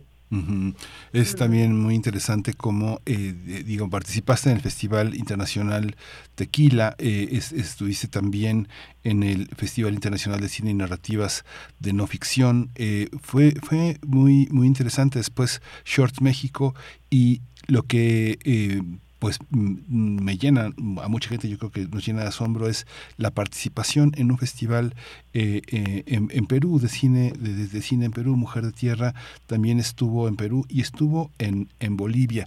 Dos territorios que son muy, muy indígenas y que tienen una, una, una, evidencia indígena yo creo que más fuerte que en nuestro país, porque están en todas partes con su ropa, con su lengua, con, su, con sus costumbres, y que aquí están este, en la periferia, como que todo el mundo los hace a un lado para que no estorben, cada vez menos, pero todavía en nuestra sociedad eh, clasista y racista todavía está, está presente esa forma. ¿Cómo, ¿Cómo es la experiencia en esos festivales, Evelyn? ¿Qué observas que ellos vieron en el trabajo que hicieron, que, que hiciste tú como directora, eh, en contextos tan, tan indígenas, tan eh, donde un documental como este, yo creo que no, no, no suelen verlo con este de una manera muy continua, ¿no? Mm, pues, por ejemplo, para mí era muy importante poder estrenarlo en Latinoamérica. Yo sabía que podrían conectar justo con, con esta parte de mujeres indígenas, porque Latinoamérica pues tiene una gran población indígena vigente todavía, ¿no? Entonces yo tenía muy claro que, quería que esta historia pudiera llegar a estos territorios, como mencionas, por ejemplo, Bolivia, estuvo en Ecuador, estuvo en Perú, y y siempre ha sido como muy bien recibido y la verdad es que me llena mucho poder eh, compartirlo en otros territorios. Ellas también están muy felices. Cada vez que recibimos una selección, pues les mandamos mensaje y les contamos. Entonces ellas también están muy enteradas del, del camino del documental, porque por supuesto es su historia, ¿no? Y eso es algo que siempre hemos tenido muy presentes. Y ahora, por ejemplo, en el Festival de Mujer Doc representó el estreno europeo, porque ya habíamos tenido justo estreno en Estados Unidos, estreno nacional y tienen estreno en distintos países de Latinoamérica. Y ahora este festival español fue el, el estreno europeo, entonces esperamos también que pueda continuar la gira ahora por Europa. Sí, pues mucha suerte con eso, porque además este eh, hay, hay una hay una parte del documental quien no lo ha visto en el que hay un hay una yo diría tal vez registro es una palabra muy muy vulgar y muy reductora para lo que hay ahí es una es una recreación en imágenes plásticas de, de la realidad que viven ellas, de las que tal vez están tan acostumbradas en las que es difícil percibir la belleza que las rodea, la belleza de la niebla, la belleza del verdor, de ese registro en las, en las tomas, en el montaje que hay en, el, en, la, en la película. ¿Cómo, ¿Cómo, eh, ¿Cómo ha sido visto eso? Porque tal vez esa belleza plástica es otra manera de ficción. Se insiste mucho en la no ficción y en el documental a la vieja usanza, pero hay una manera de registrar la vida cotidiana este, con una forma semejante a la de la ficción que da la, que da la belleza plástica. Evelyn, ¿tú lo observas así? Sí, totalmente. O sea, a mí me gusta decir que el, el, documental también hace uso de las herramientas de la ficción. Por ejemplo, nosotras trabajamos en un guion y el guion era muy literario, tenía, porque salió así, no, no es que yo lo haya impuesto, pero de alguna forma el guion se fue estructurando casi casi solito, ¿no? Y tenía estas escenas, tenía muy marcados estos espacios de la voz en off, porque la voz en off pues se trabajó desde el, eh, desde el guion. Entonces, cuando tuve el borrador del guion, hablé con la fotógrafa y teníamos que trabajar esta relación de las imágenes con la voz en off, porque sabíamos que había muchas entrevistas que no íbamos a, pagar, a poder grabar en cuadro, porque justo yo les había preguntado si se sentían cómodas hablando frente a cámara o si preferían mejor que solo grabáramos sonido y, y de esta forma pues no tener que hablar directamente frente a la cámara pues de estos temas que de alguna forma también íbamos a tocar y, y que les que les dolían o que podían ser muy sensibles entonces sí o sea desde antes de poder ir a grabar nosotros trabajábamos con esta pues visión poética de las imágenes no queríamos encontrar también esta energía femenina en los paisajes en en las otras mujeres que también habitan la comunidad, por eso la introducción del documental es eh, una pequeña escena en una tortillería, porque también me di cuenta, nunca lo había hecho realmente consciente, pero estando inmersa en la comunidad y durante la investigación me di cuenta que las tortillas son un alimento primordialmente femenino las mujeres casi siempre son las que están haciendo las tortillas, ¿no? Y, las hacen con sus manos y todo. Entonces, por eso también las introduje en, al principio del documental, ¿no? Y buscábamos justo estas ideas que pudieran transmitir, estas imágenes que pudieran transmitir esta, esta idea, ¿no? Y lo buscábamos con ellas, por eso también eh, hay una hay un par de escenas con con Virginia y con y con la señora Tere que son cuando se están arreglando, ¿no? Porque me parece importante también observar el cómo ellas expresan su propia feminidad, que es a través de sus trenzas, de sus listones, de sus aretes, que es muy distinta a como yo podría expresarme, ¿no?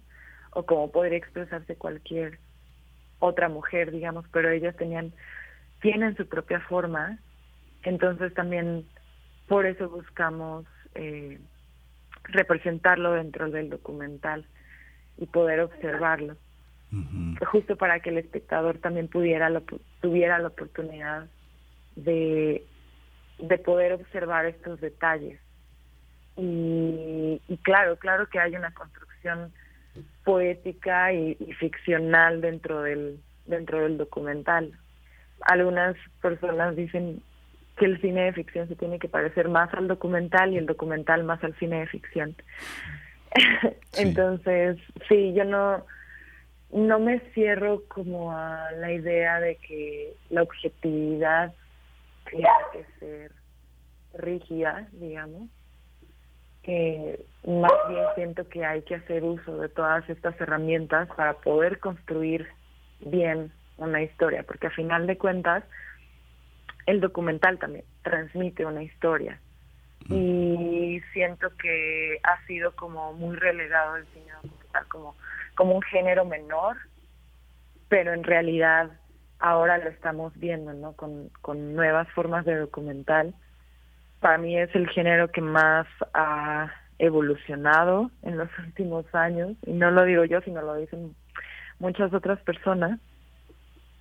Y, y sí, claro, de, de ahí viene, digamos, como toda esta idea de lo importante que es el cine documental como un género cinematográfico nada menor. Se me hace, se me hace, digo, es un documental que en lo que yo he percibido, este, ha caminado solo, ha, tomado su propio, su, propio rumbo y se ha abierto paso solo. Digamos, yo no he visto grandes apoyos o, algún apoyo que venga de la, de la, de la cultura oficial, sino que es, eh, ha, sido, ha sido solo y ha sido el reconocimiento de distintos espacios donde seguramente pues mucha gente ha invitado a ti y a la película a, a presentarse. Me imagino que debe de ser muy difícil sobreponerse a, Mujer de Tierra. O sea, me imagino que debe ser muy difícil pensar en un proyecto nuevo, tan poderoso como este, porque finalmente eh, eh, ha sido, ha, recibido una, una, bienvenida pues muy generalizada. Debe de ser muy intimidante eso, ¿no? ¿Cómo, cómo lo vives, Evelyn? Pues, por ejemplo, nosotros afortunadamente contamos con el apoyo de Incine, eh, las chicas de promoción, tanto nacional como internacional, siempre han estado ahí con nosotras en el camino, entonces eh, gracias a ellas hemos podido acercarnos a más festivales nacionales, a otros festivales internacionales también. Entonces, afortunadamente sí tenemos el apoyo de cine, que bueno, fue con ellos con quienes trabajamos para la producción del documental porque fuimos ganadoras de un fondo de producción de cortometrajes de cine que se dio a, a nivel nacional. Eh, entonces, eh, sí, afortunadamente contamos con, con ese apoyo. Sí sientes, sí sientes el apoyo institucional entonces. Sí, sí, ellas siempre han estado ahí con nosotras y a pesar de que ya llevamos varios años eh, trabajándolo porque estuvieron desde la parte de producción, pues sí, siempre, siempre han estado ahí. Pues muchísimas gracias, eh, Evelyn Muñoz, por Mujer eh, de Tierra. Eh, ¿Qué sigue? ¿Qué sigue? ¿Dónde, dónde, ¿Dónde podemos visionar la visionar el documental? Va a estar, va a estar hasta el 26 de marzo en, eh, en España, en, un circuito también en streaming, en Filmin, pero ese Filmin está, es Filmin Olé, ¿no? Que no, que no tiene visionado aquí. ¿Se puede ver en México?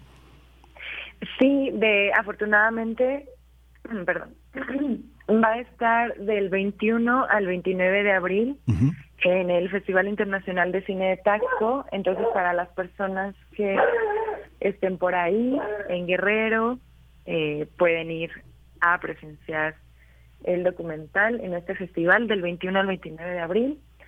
Además, también hemos tenido la fortuna de poder compartir el documental en distintas embajadas de México eh, en Colombia, en Washington, en Denver, va a estar en Canadá.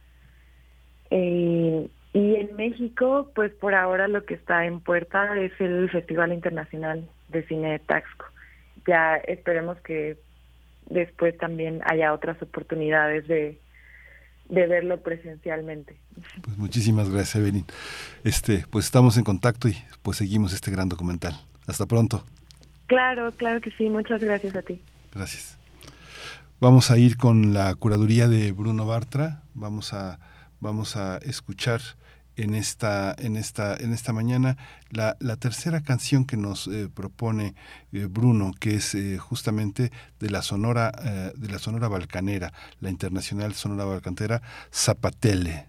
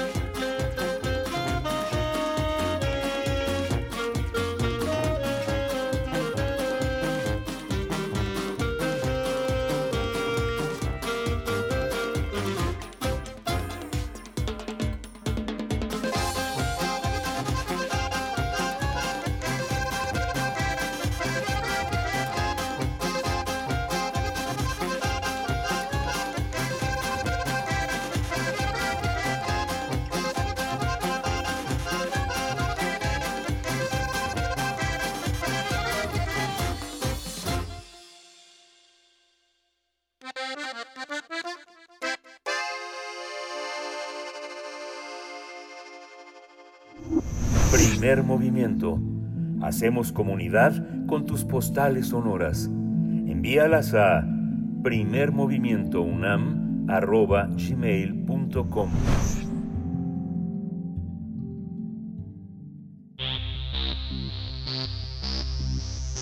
De festivales, ferias y más.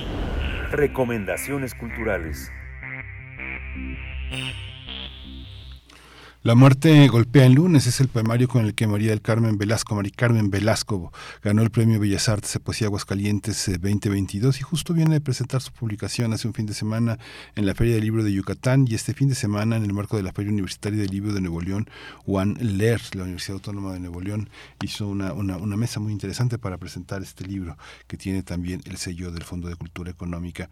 María del Carmen Velasco Ballesteros ha dicho que La muerte golpea en lunes es un proyecto sobre la llamada guerra contra el narcotráfico, en el que aborda esa problemática desde una óptica de quienes se quedan, los que no fueron levantados, desaparecidos, es decir, familiares, vecinos, amigos de las víctimas que ya no están y padecen el dolor y la pérdida violenta de un ser querido. Dice, dice Mari Carmen, quería borrar la noción de que las muertes solo son números, porque eso es lo que provocan autoridades, medios de comunicación y demás cómplices, incluidos quienes callamos. Yo solo tenía la anécdota y la historia de los personajes principales que construí previamente y me di a la tarea de armar un rompecabezas, siempre cuidando el ritmo, el tono, la congruencia y la belleza, aún dentro de lo escalofriante del tema. Mari Carmen Velasco nació en la Ciudad de México, estudió antropología social en la ENA, es, eh, ha publicado, además de La muerte de Golpe en lunes, ha publicado Declaración del Agua y Atalaya, y bueno, entre los eh, ganadores del premio eh, de poesía Aguascalientes, que yo creo que es, el, sigue siendo el poema, el premio de poesía más importante, han estado pues José Emilio Pacheco, Eduardo Lizalde, Gutiérrez Vega, Coral Bracho, Miriam Moscona, Francisco Hernández, Jorge Esquinca, Rubén Rivera Garza, y, está eh, Mari Carmen Velasco en la línea. Querida Mari Carmen, muchas gracias por aceptar esta conversación. Mucho gusto de conversar contigo. Buenos días. Buenos días, Miguel Ángel. ¿Cómo, cómo, cómo estamos? ¿Cómo, ¿Cómo está todo?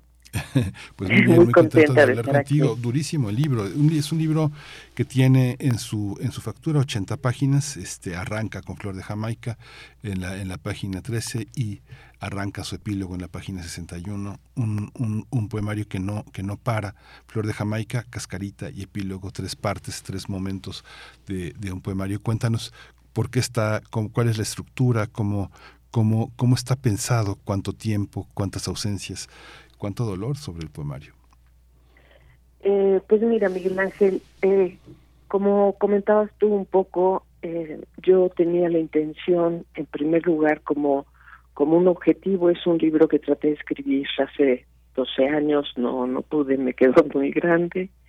Y finalmente, hace cuatro años o tres y medio, algo así, empecé otra vez con el proyecto. Eh, había hecho mucho tiempo de investigación y, bueno, esta vez la voz eh, llegó. Y en cuanto llegó, la, la, la reconocí. Eh, es un libro que, como, como, como comentabas, hace un momento, eh, yo eh, veía una, una especie de, de rompecabezas. lo que quería era como buscar la manera de sensibilizarnos un poquito frente a algo que, que de ser tan abundante esta tragedia humanitaria que es la, la violencia continua en nuestro país, eh, pues con, con absoluta legitimidad, digamos, nos vamos insensibilizando porque es tremenda. Yo, yo quería un poco aportar en ese sentido frente a mi propia eh, insensibilización, valga la redundancia, después de leer diarios, proceso, etcétera, donde los muertos eran números. Eh, quería y sabía que quería contar una historia y dentro de esa historia otras muy pequeñas historias y ahí es cuando visualicé el rompecabezas.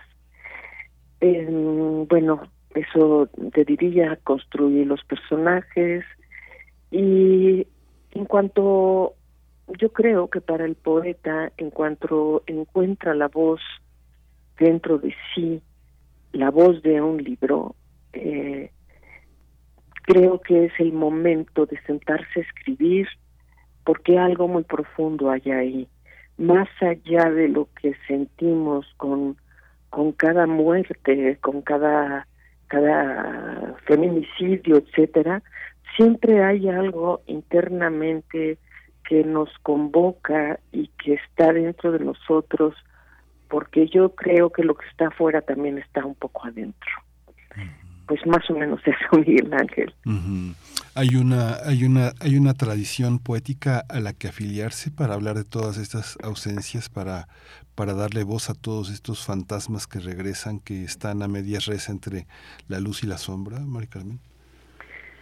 Bueno, miro, sí, sí hay una tradición poética, creo que no es la más abundante, pero hay, hay grandes voces en nuestro país, por ejemplo, la extraordinaria poesía de Juan Bañuelos, de Oscar Oliva, y recientemente de poetas jóvenes como Balam Rodrigo, Jorge Humberto Chávez, María Rivera, y si nos vamos hacia abajo en el continente, eh, pues tenemos a Otto René Castillo, al enorme César Vallejo, eh, Raúl Zurita y bueno, te podría decir mucho más, pero creo que sí, sí hay una cierta tradición en ese sentido, ¿no? Sí, sobre todo, bueno, ahora que mencionas al sur, este, todo lo que, todo lo que han este perdido. Y lo digo así sin, eh, sin esos eh, eufemismos todos los hermanos del sur los chilenos los argentinos los uruguayos los paraguayos los peruanos y que ha estado en la gran en la gran gran gran poesía eh, latinoamericana no es algo que, que, forma parte de la que forma parte de las lecciones. Cuando leo leo el poemario Mari Carmen hay una hay una parte en la que la voz poética es capaz de pensar en hombres y en, y en, mujeres. No hay, una, eh, no, hay, no, no, hay una voz que determine un sexo preciso, con todo y que quienes buscan y quienes luchan son las madres, son las mujeres. ¿Cómo encontrar una voz tan ecuménica, tan general de, del dolor y de, y de visibilización de los fantasmas? ¿Tiene un sexo, tiene un género, tiene una visión así? Mira, Te respondería en dos sentidos, Miguel Ángel. Eh, ahora me doy cuenta, yo perdí un hermano, no en esas circunstancias, y el libro gira en torno a la desaparición del hermano, de esta voz poética que aparece eh, de forma bastante eh, presente en el libro que es la voz que inicia el texto. Eh, sin embargo, efectivamente, como lo mencionas, creo que el dolor no tiene género. Eh, el dolor es universal y nos toca a todos y, creo que, que todo lo humano le atañe a la poesía y, y allí estamos muy por encima del tema de los sexos, del tema del género.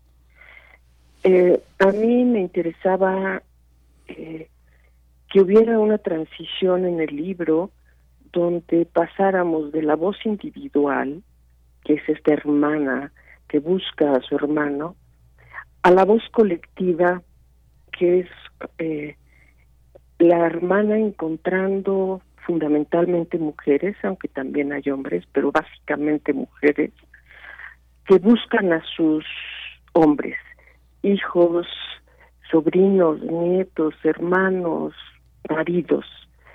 Eh, y, perdón, e hijas, ¿no? Hijas que, que también han sido eh, levantadas, secuestradas y asesinadas pero quería hacer esta transición porque me parece que lo único que puede significar una respuesta frente a esta tragedia de la violencia es la colectividad que está tan, eh, digamos, ahora tan des, eh, deshilachada, te diría, desestructurada, eh, y, y que es una parte consecuente, es algo que, que es una consecuencia de toda esta, esta guerra, ¿no?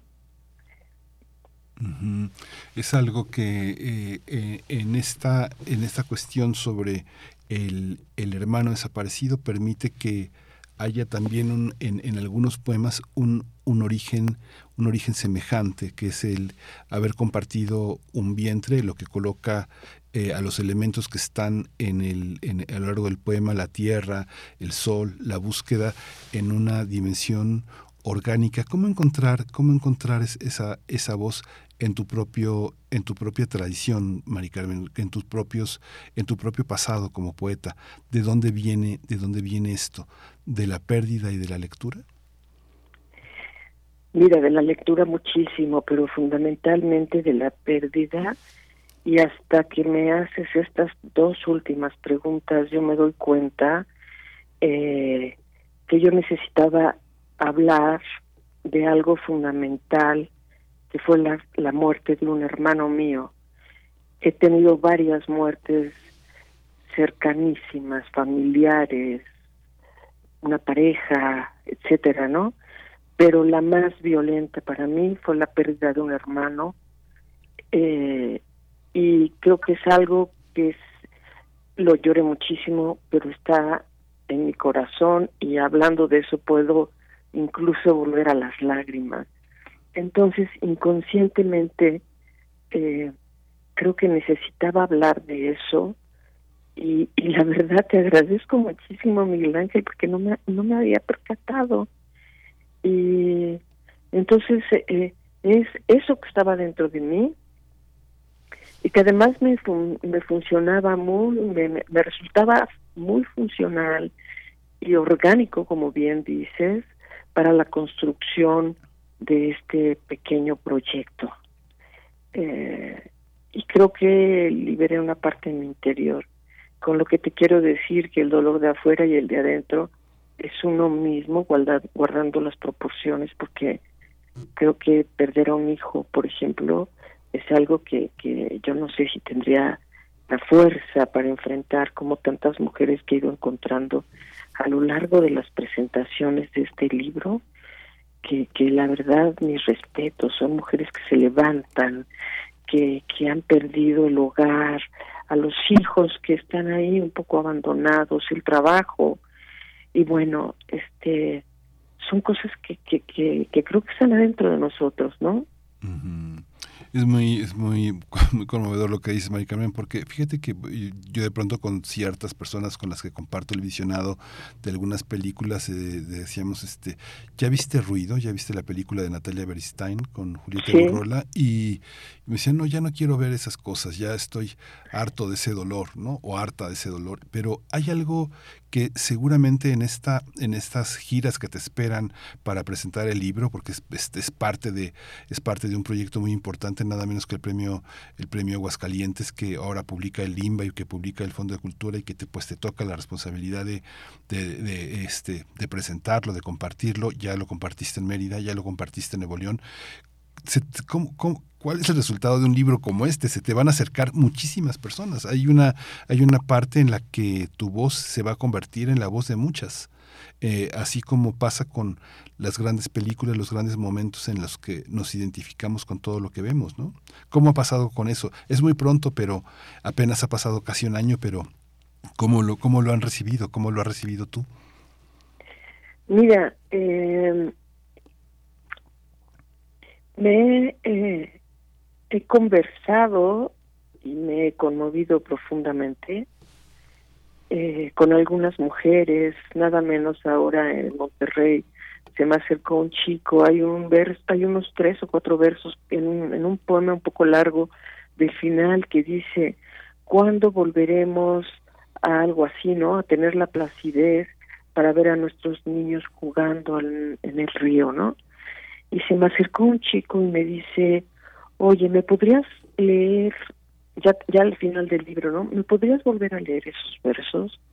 Abrí mi libro y se los leí. Y el chico muy conmovido, un chico bastante joven, me dijo, yo soy uno de esos niños. Ay, es muy fuerte, ¿no? Muy, muy fuerte. así, por ejemplo, fíjate que con respecto al título, eh, me ha preguntado muchísimo por qué el, lunes, por qué la muerte golpea el lunes. Y a mí me parecía que el lunes podía ser martes, miércoles, cualquier día de la semana, ¿no? Es como decir, la muerte golpea todo el tiempo y tenemos ese lastre impuesto, ¿no? Y una de las mujeres en Córdoba, Veracruz, eh, decía, es que eh, a mí me, alguien preguntó lo mismo y ella levantó la mano y contestó. Y, y, creo que esa es la verdadera respuesta. Dijo, yo, es, es una mujer que ha organizado grupos de, particularmente tiene un grupo de eh, madres de desaparecidos en, en Córdoba, Veracruz, y decía ella, eh, yo el lunes me despierto y, y, y no quiero escuchar el teléfono porque es el lunes cuando empiezan las llamadas de los padres, de las madres, de, los familiares, avisando de nuevas muertes. Porque claro, los chicos y las chicas salen viernes, sábado, jueves a tomar una copa o un café, a una fiesta, y no regresa. Entonces, creo que, que me pareció muy interesante y son, te, te cuento dos pequeñas experiencias, otras donde las mujeres han dicho, es que nos hemos sentido muy solas, entre ellas se acompañan, es verdad, pero muy solas con respecto a al resto de, de nosotros, ¿no? De, de, de los que circulamos a pie, porque sienten que la sociedad, las autoridades, no las volteamos a ver. Y, y entonces ante la lectura de estos textos mm, comentaban, han comentado en diferentes momentos que se sienten acompañados y que les da la oportunidad de, de expresar un poco lo que lo que han sentido algunas mujeres hasta 10 años siguen buscando a sus hijos y más. Eso te diría Miguel Ángel. Pues María Carmen, qué, qué, qué, qué, interesante, qué experiencia. Eh, este, eh, pues es un libro de nuestros, de nuestros tiempos, pero al mismo tiempo también, de alguna manera, ese libro de, es, es, un libro eh, de un regreso de Antígona. Antígona regresa de muchas maneras. Yo no sé tú recuerdas ese libro de Steiner, Antígonas, que es tan hermoso, donde hay un luto, hay un luto, pero es un luto enérgico, es un luto que exige justicia, es un luto que, que no admite la impunidad y es una memoria, pues también, como decíamos hace un momento, muy orgánica, muy vivida, pero al mismo tiempo también muy política, ¿no? Es un libro que, que seguramente tendrá una larga vida y que será una bandera. Tú lo, tú lo, tú lo ves así. ¿Qué, qué presentaciones le esperan? ¿A dónde, a dónde va el libro ahora? Mira, eh, voy a Jalapa próximamente, voy a la Universidad de Querétaro. Uh -huh. eh, me han invitado nuevamente a Aguascalientes, uh -huh. porque en Aguascalientes no se ha presentado el libro, aunque allá uh -huh. fue la entrega del premio, pero todavía no estaba eh, publicado, exacto, no estaba en proceso. Y un poco para arropar el próximo premio, que aún no sabemos quién será, eh, y, y, y para presentarlo. Entonces tengo tengo estos viajes, tengo la Feria del Libro y la Rosa, mm. y bueno, algo así más o menos, ¿no? Sí, en abril, eh, la Feria del Libro y la Rosa. Exacto, ahora en la UNAM. Eh, entonces, sí, eh, sí creo que vaya a tener, no lo imaginé, no, no, la verdad no lo imaginé y sí sabía que el Aguascalientes era importante, pero no como me he venido dando cuenta eh, yo necesitaba y, y, tenía una necedad, así, una obsesión de que ese libro, este libro se difundiera. Por eso eh, participé en el Aguascalientes. Y claro, no soy hermanita de la caridad también. es un buen premio, ¿no? En términos eh, materiales, económicos, pero no. Lo fundamental es que yo sabía que el fondo es una de las editoriales pues yo la más importante del país y la que tiene mucha mayor difusión. El premio mismo, eh, una vez que se decide quién es el ganador, pues son libros que tienen muchísima difusión. Y yo quería que, que este libro circulara de ser posible en todo el país. Entonces, pues el objetivo se está cumpliendo. Pues muchísimas gracias, Mari Carmen. Te, que te voy a pedir que en el tiempo que nos queda, pues eh, si nos puedes leer un poema para despedirnos. Claro que sí, Miguel Ángel. No sé si tú tienes alguno que, que particularmente te gustaría pues que justamente, justamente el que te pidió que leyeras ese ese joven que, eh, que empieza con la mirada en el café de la mañana, ¿no? Es ese, ¿verdad? Me imagino. No. ¿No?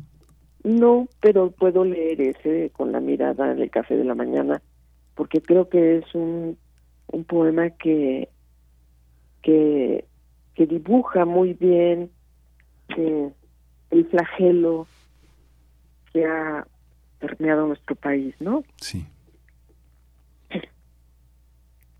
Con la mirada en el café de la mañana, por fin Cholito susurra apenas. Eran chavos como yo, niños.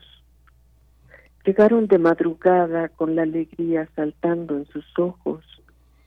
Pensaban como nosotros que sería de los que pueden, de los que traen pulsera y oro al cuello, puntiagudas botas, de los que llevan del brazo a las mises de belleza, las suben en jaguares hasta las nubes, les convidan whisky y azuquitar que les meten en la nariz para que la fantasía les salga en la cama, en las rocas, para que a ellos les prenda la umbría y los puños y las palabras sucias como siempre.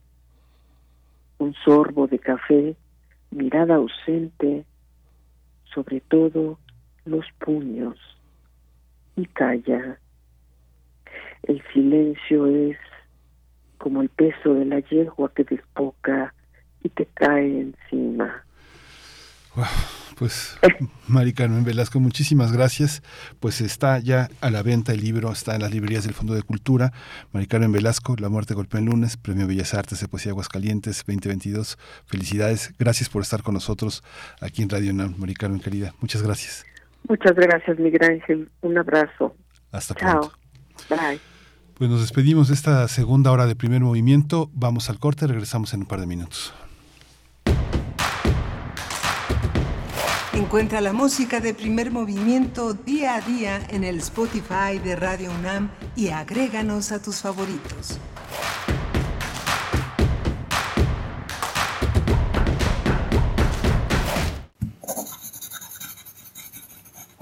Un libro no termina con el punto final. No es solo la escritura y la corrección. Hay mucho más que un proceso creativo o un arranque de inspiración. Las palabras encierran conocimiento y cultura, pero también gustos y texturas. Los invitamos a probar los sabores y los saberes del lenguaje. Eso, todo eso, es lo que saben las palabras. Saben las palabras, el amor por el lenguaje en todas sus presentaciones. Con Laura García, todos los lunes a las 18.30 horas, retransmisión sábados a las 17 horas, solo por Radio UNAM, Experiencia Sonora.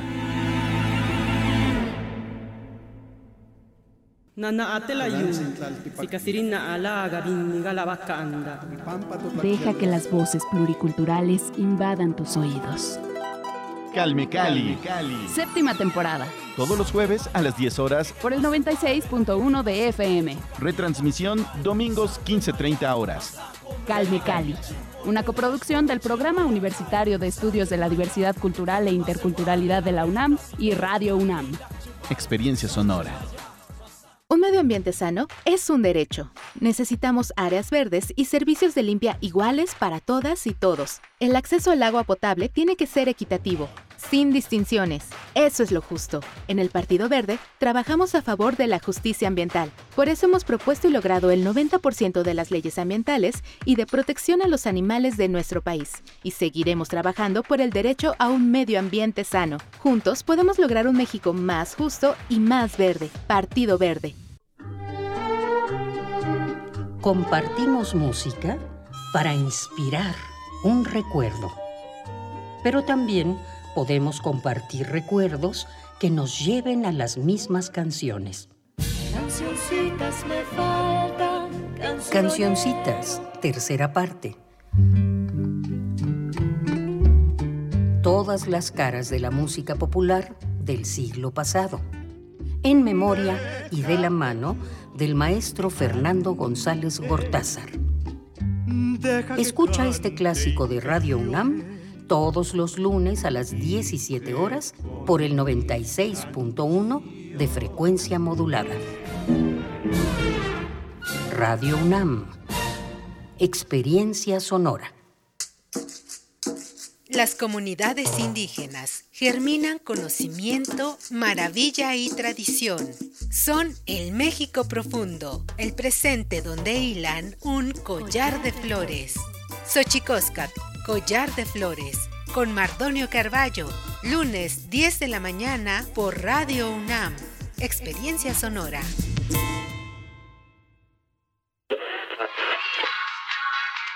Dijeron que el video mataría a la estrella de radio. Pero no fue así. Tenemos casi 23.000 audios disponibles en nuestro podcast. Conoce nuestras series, radioteatros, barras, adaptaciones y otras joyas radiofónicas del pasado en www.radiopodcast.unam.mx. Disfruta a toda hora Radio UNAM. Experiencia sonora.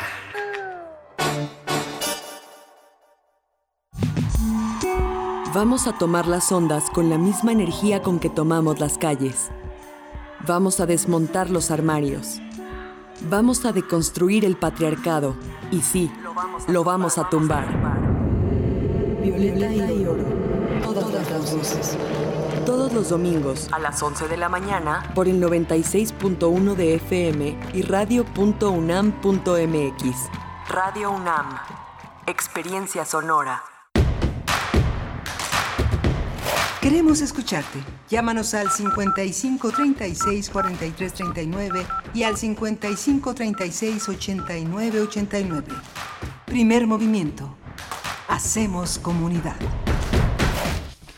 Hola, buenos días. Ya son las 9 de la mañana con cuatro minutos de este lunes 20 de marzo, un día, un día de asueto, un día, un día importante.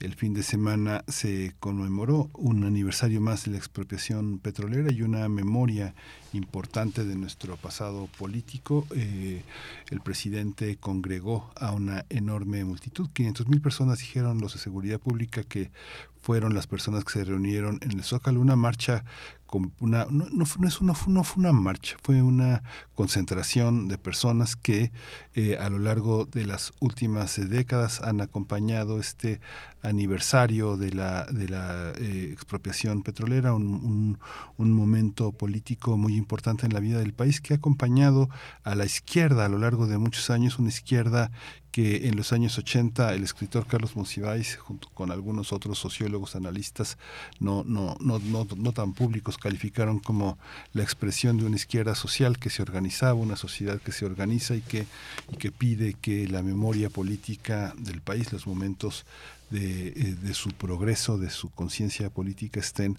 siempre presentes. Y bueno, fue una, una exposición significativa por lo que han tenido que ver las concentraciones anteriores, unas, eh, unas marchas, otras concentraciones, para eh, enriquecer la vida democrática del país.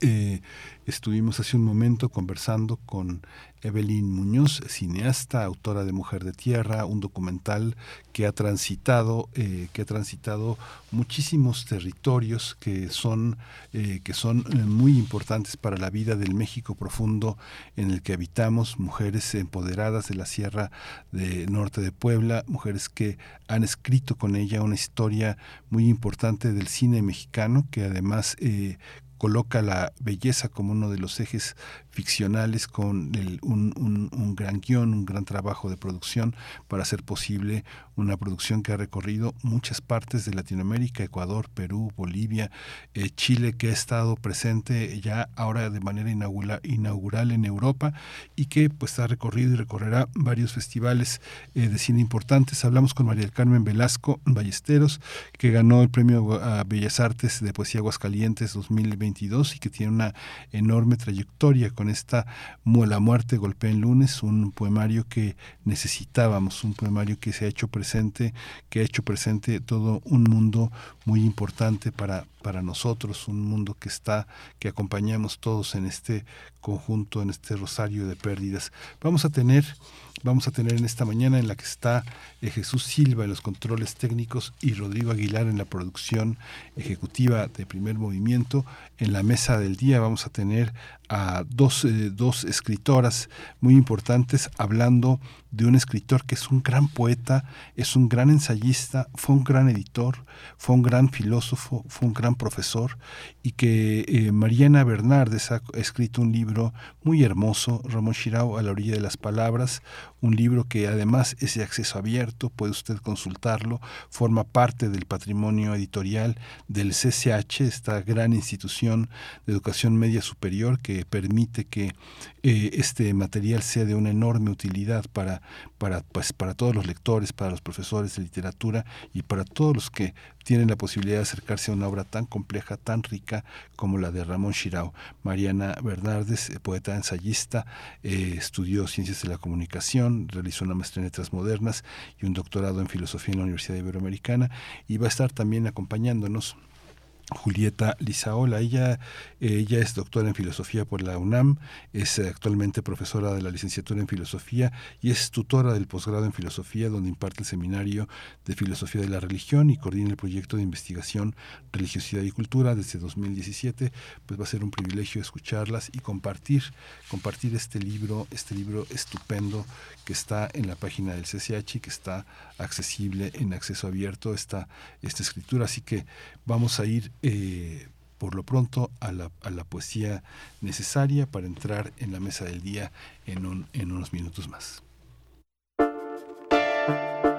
Es hora de poesía necesaria. Voy a leer un poema que le gustaba mucho a Ramón Shirao que se llama, está, forma parte del libro Poesía Completa, eh, es una edición bilingüe que publicó la UNAM en su colección eh, eh, y el Fondo de Cultura en su colección Tierra Firme, Tierra Firme. Es una edición bilingüe muy hermosa, muy nutrida, tiene 614 páginas, las referencias bibliográficas son muy ricas, vienen prácticamente pues todos los libros de Ramón Shirau, nuevos poemas, Nous Poemes, eh, del Temps, Lugares del Tiempo, eh, eh, una, toda una bibliografía que es hoy es prácticamente imposible de conseguir dispersa, poemas dispersos justamente entre 1945 y 2004, toda una cauda de, de imágenes, de, de versos muy, muy interesantes, muy ricos. Y bueno, les había dicho que iba a leer imágenes. La Dama del Unicornio. Es un tapiz del siglo XV que vio eh, Ramón Schrau en el Museo Metropolitano de Nueva York y está dedicado a otro poeta, otro poeta amigo de él, un catalán también, Paper Jim Ferrer. Dice, ya han muerto los trovadores, esta dama, es, ahí lo vamos a acompañar, perdón, con la música de Rodrigo y Gabriela, ese Diablo Rojo, eh, son también eh, unos guitarristas estupendos también eh, que corresponden a esta tradición catalana. Ya han muerto los trovadores. Esta dama esbelta entrega joyas a la muchacha atenta. No han muerto ni castillos, ni pájaros, ni flores, todos imagen. El tejido del palacio, tela de lagos y de luces, se enhebra, no es palacio, es corona, indicador a punta de oro, inmóvil hacia el cielo. ¿Es el unicornio? Es su imagen, tal vez, el unicornio verdadero, enhiesto a la izquierda de la dama, a la derecha el león peinado, no aquel del rey David, león ofensivo. Este león sonríe, medio ríe y sostiene la capa de la dama. ¿Toda colores Botticelli previsto?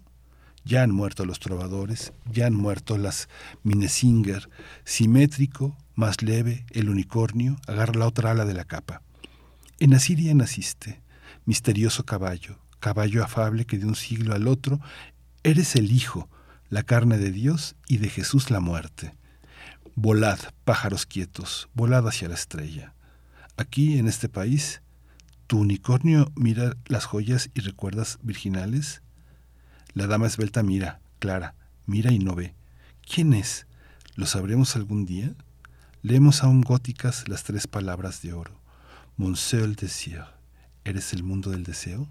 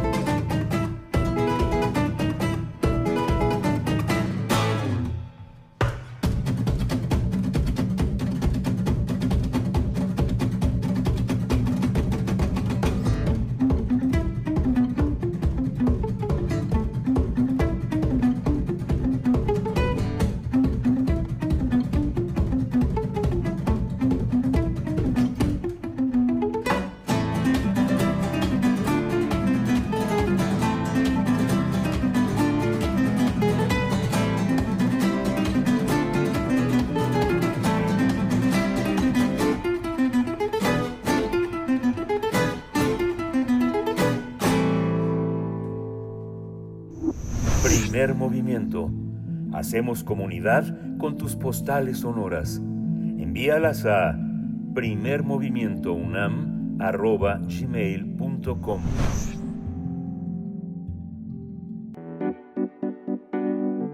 La mesa del día. Ramón Shirao, a la orilla de sus palabras, del ensayista y poeta Mariana Bernardes, ha sido publicado por CCH Ediciones de la UNAM y es uno de los acercamientos más bellos y puntuales a la obra de Ramón Shirao. Dice la escritora, dice la escritora que entró al universo de Ramón Shirao por la puerta de la poesía, porque es la que más he leído y disfrutado, con el riesgo de dejar a un lado la gran pluma del ensayista, del ensayista del catalán. Con escritores tan prolíficos como él, ensayista, poeta y filósofo, llegar con una guía de lectura es eh, uno de los méritos de esta publicación. Con ocho ensayos como corpus del libro, Bernardes propone aclararse el tejido de la poesía y pensamiento de este filósofo y lo hace desde la cercanía de quien fue amiga personal, desde la sala y el estudio, desde la conferencia hasta la charla de sobremesa, lo que hace de este volumen un libro a su manera entrañable, con un hilo conductor entre la admiración y el rigor. No es sencilla la obra de Shirao. Ingresar requiere a veces de guías, de demiurgos que acompañen el descenso a las clarísimas aguas donde navega Shirao, un poeta hermanado Octavio Paz, de aquellos que hacen de la roca nube, rayo, luz. Este libro de Mariana Bernardes no solo es inspirador y una obra para todos los lectores interesados, sino un excelente material para los profesores y alumnos del Colegio de Ciencias y Humanidades para acercarse no solo a la figura de un poeta y filósofo, sino a su tiempo, obsesiones y un entorno en el que él vivió. Está con nosotros eh, Mariana Bernardes. Mariana es una de nuestras académicas más destacadas, conocedora de la obra de María Zambrano, Angelina Muñiz Uberman, autora de Nervadura del En el Pozo de mis Ojos, Aliento, que, que, que justamente tradujo al portugués Nuno Yudiche, un gran poeta portugués, y Rumor de Niebla. Y está en la línea para comentar su libro. Le doy la bienvenida y los buenos días, querida Mariana. Buenos días. Buenos días, Miguel Ángel. Mucho, mucho gusto de estar aquí. Gracias por este espacio y por permitirme compartir eh, con ustedes y con tus lectores y escuchas eh, este libro tan entrañable como lo señalaste tú. Gracias, gracias eh, eh, Mariana. Eh, está también Julieta Lizaola. Ella es, es doctora en filosofía por la Universidad Nacional Autónoma de México. Es profesora de la licenciatura en filosofía y tutora del posgrado en filosofía, donde imparte el seminario de filosofía de la religión y coordina el proyecto de investigación religiosidad y cultura desde el año 2007 y con muchas, con muchas lecturas, con muchos amores compartidos de la cultura, de la gran filosofía española y de los grandes autores eh, eh, te doy la bienvenida, Julieta Lizaola. Buenos días. Gracias por estar aquí. Eh, buenos días, Miguel Ángel, Mariana. Muchas gracias por esta posibilidad, por este privilegio de compartir esta mañana con ustedes la memoria de nuestro maestro Ramón Chirao nuestro maestro Ramón Shirao, tan querido, tan entrañable, un, un índice, un índice enigmático, poético, Mariana, eh, ¿cuál es, cuál es, cómo, cómo surge este, de entrada, bueno, al maestro en sus 80 años, la, la gratitud es una de las señas de identidad de quien puede enseñar, de quien puede también hablar en nombre de la tribu.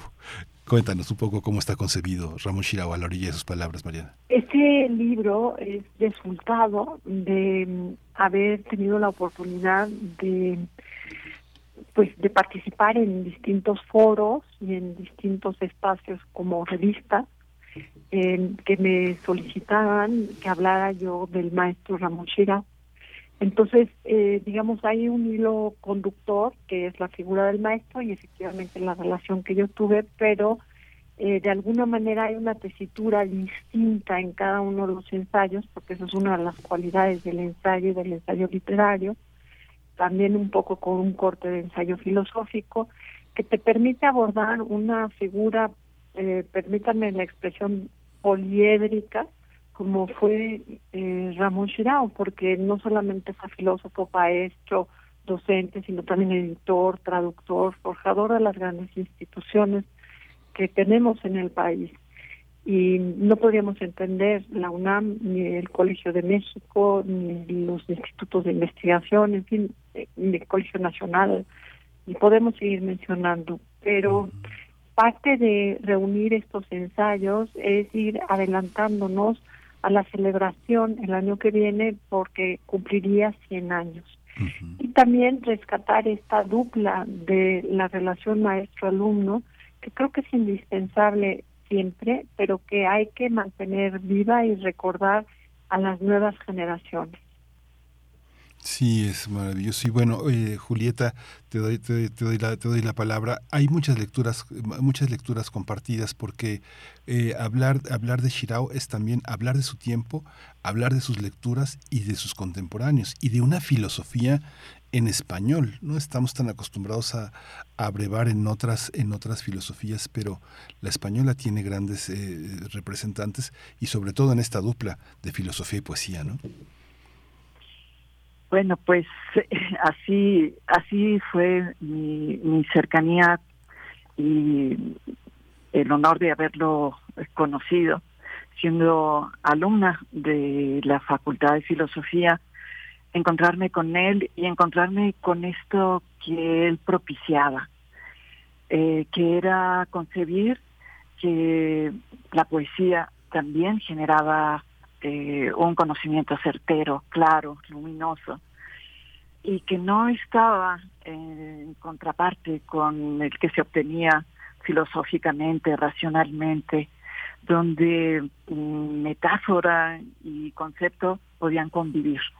Eso eh, era eh, inédito y pues la primera eh, bueno, no la primera, digamos, la más importante eh, donación que me hizo eh, fue mm, alentarme en el estudio de María Zambrano, donde precisamente están estos elementos y abrir la posibilidad de que se estudiara en español, filosofía en español.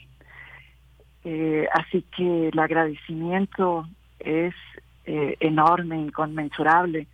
Además eh, de que me presentó a Mariana, me vinculó con Mariana y desde entonces, desde hace muchísimos años, compartimos eh, pues este fervor de el pensamiento, la poesía en español. Sí, es. Yo no sé si alguna vez te comenté, Mariana, que dentro de las ñoñeces que uno hace cuando estudiaba, pues, era un adolescente, eh, me tuve que ir a la playa con introducción a la filosofía porque era de una, de una, de una belleza poética las historias que contaba sobre el pensamiento que le daba cuerpo a la, a, la, filosofía occidental, que era muy impresionante. Empieza con sangre y termina con sangre esa historia. Eh, es, algo, es algo fascinante. ¿Cómo, como alumno, eh, ¿qué tan inspirador podía ser este, este profesor que hay un momento en el que dices, hablaba quedito, pero con una voz colocada en el cenit, ¿no? Pues yo diría que, que fue un maestro en toda la extensión de la palabra, no solamente acercándonos a las orillas de la filosofía, la poesía e incluso de la religión como un sentimiento de relegación, para construir un concepto mayor de conocimiento que es la cosmovisión. Pensaba en el libro de poesía y conocimiento. Mm. Y por supuesto, todos los que en algún momento tomamos cursos de filosofía, pues eso, el libro de la introducción a la historia de la filosofía, pues es un clásico, mm. es un clásico. un clásico. O sea, no solamente es descomunal el saber que tiene allí, sino que además tiene esta cualidad tiene la capacidad de decir cosas muy complejas en un lenguaje muy sencillo. Y también es un libro que está escrito en español, que eso es importante. Y hay toda una serie de historias alrededor de la introducción a la historia de la filosofía, porque él tardó más de 10 años en escribir este libro y luego lo dejó olvidado en una cafetería. Y la señorita que lo atendía en la cafetería se lo guardó Tú imagínate, en aquel entonces lo único que tenías eran tus hojas eh, manuscritas y mecanografiadas, y eso se perdía, se perdía todo el trabajo de 10 años. Y bueno, finalmente lo rescató, lo publicó, y es eso, es un libro clásico donde vemos a un pensador certero eh, que abreva en la tradición múltiple que conforma el pensamiento occidental y que vemos además en su escritura al docente. Es un hombre que ha impartido cátedra toda su vida y además estoy utilizando la palabra cátedra. Es decir, es un hombre que se ha dedicado en cuerpo y alma a estudiar, a investigar, a en un momento dado difundir, divulgar eh, y generar fuentes de conocimiento paralelas. Y eso está en ese libro, como en toda su obra. El día que intercambiamos mensajes me comentaste que estabas leyendo el libro de poesía de Shirao, porque digamos, Shirao siempre fue como muy tímido con su poesía y eh, fue algo como que salió a relucir casi al final de su vida pero es muy interesante, digamos, este paralelismo y estas, estos vasos comunicantes entre su poesía y su filosofía. Y esta idea de generar una estancia, una respuesta, no a ser en el tiempo, sino a estar en el tiempo, lo que también le permitió hacer una propuesta hermosísima de educar en el amor y además de tratar de estar bien, de vivir bien. Hay un pensamiento lleno de alegría, de dulzura y de amorosidad que creo que es importantísimo rescatar porque creo que muchas veces hemos tecnificado la educación y hemos hemos dejado a un lado cosas muy importantes como es la relación, la cercanía, el inspirar a los otros, el saberlos escuchar, en generar un área donde el conocimiento es un diálogo. Sí, sí, es muy extraordinario. Eh, eh, voy contigo, Julieta, pero quería leer un fragmento porque está vinculado a lo que tú has trabajado desde hace mucho tiempo. Al principio Mariana habló de muchas instituciones. Una, una, una, una que no que no mencionaste fue el Ateneo Español, con el que eh, muchos nos, nos, nos ligamos con esa gran cultura del exilio y que ha, atravesado todo el Ateneo. Dices, el propio autor en un texto sobre Borges señala el término que acuño, núcleo metafórico. Y como todo núcleo posee un centro que se cela, que se evade y que da cuenta de una experiencia original y originaria, la soledad como, como punto de partida y la comunión como punto de arribo. La visión es misterio. Como núcleo metafórico, lo primero que llamó mi atención eran los nodos que lo conformaban, sentido de la presencia, sentido de religación, sentido de juego, sentido de límite. Un poco es una, es una provocación para ti, Julieta Lizaola, que has trabajado todo este, todo este tema de la religiosidad y de la religión y la filosofía. ¿Cómo, cómo se observa esta, esta, esta lectura de esta visión? La visión es misterio. Ay, es una pregunta maravillosa. Bueno, ciertamente eh, Ramón Chirau nos posibilitó ese marco de estudio, eh, nos, nos eh, hizo sentir que eh, eso era un camino filosófico. Y eso también es un don, un regalo, un, fue parte de su generosidad para eh, las generaciones que fuimos sus estudiantes, eh, permitirnos expandir la idea de que el conocimiento filosófico no estaba reducido tan solo a una línea eh, de articulaciones conceptuales.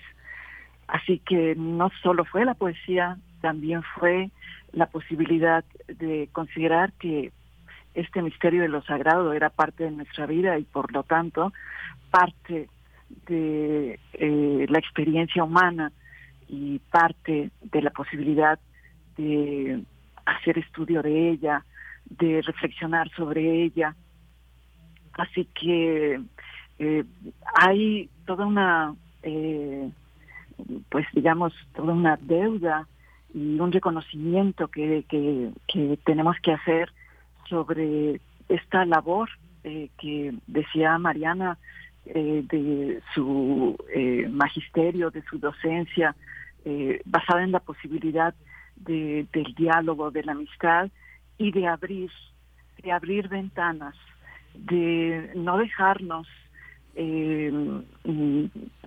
digamos, sometidos a una sola posibilidad de hacer eh, filosofía o, reflexión.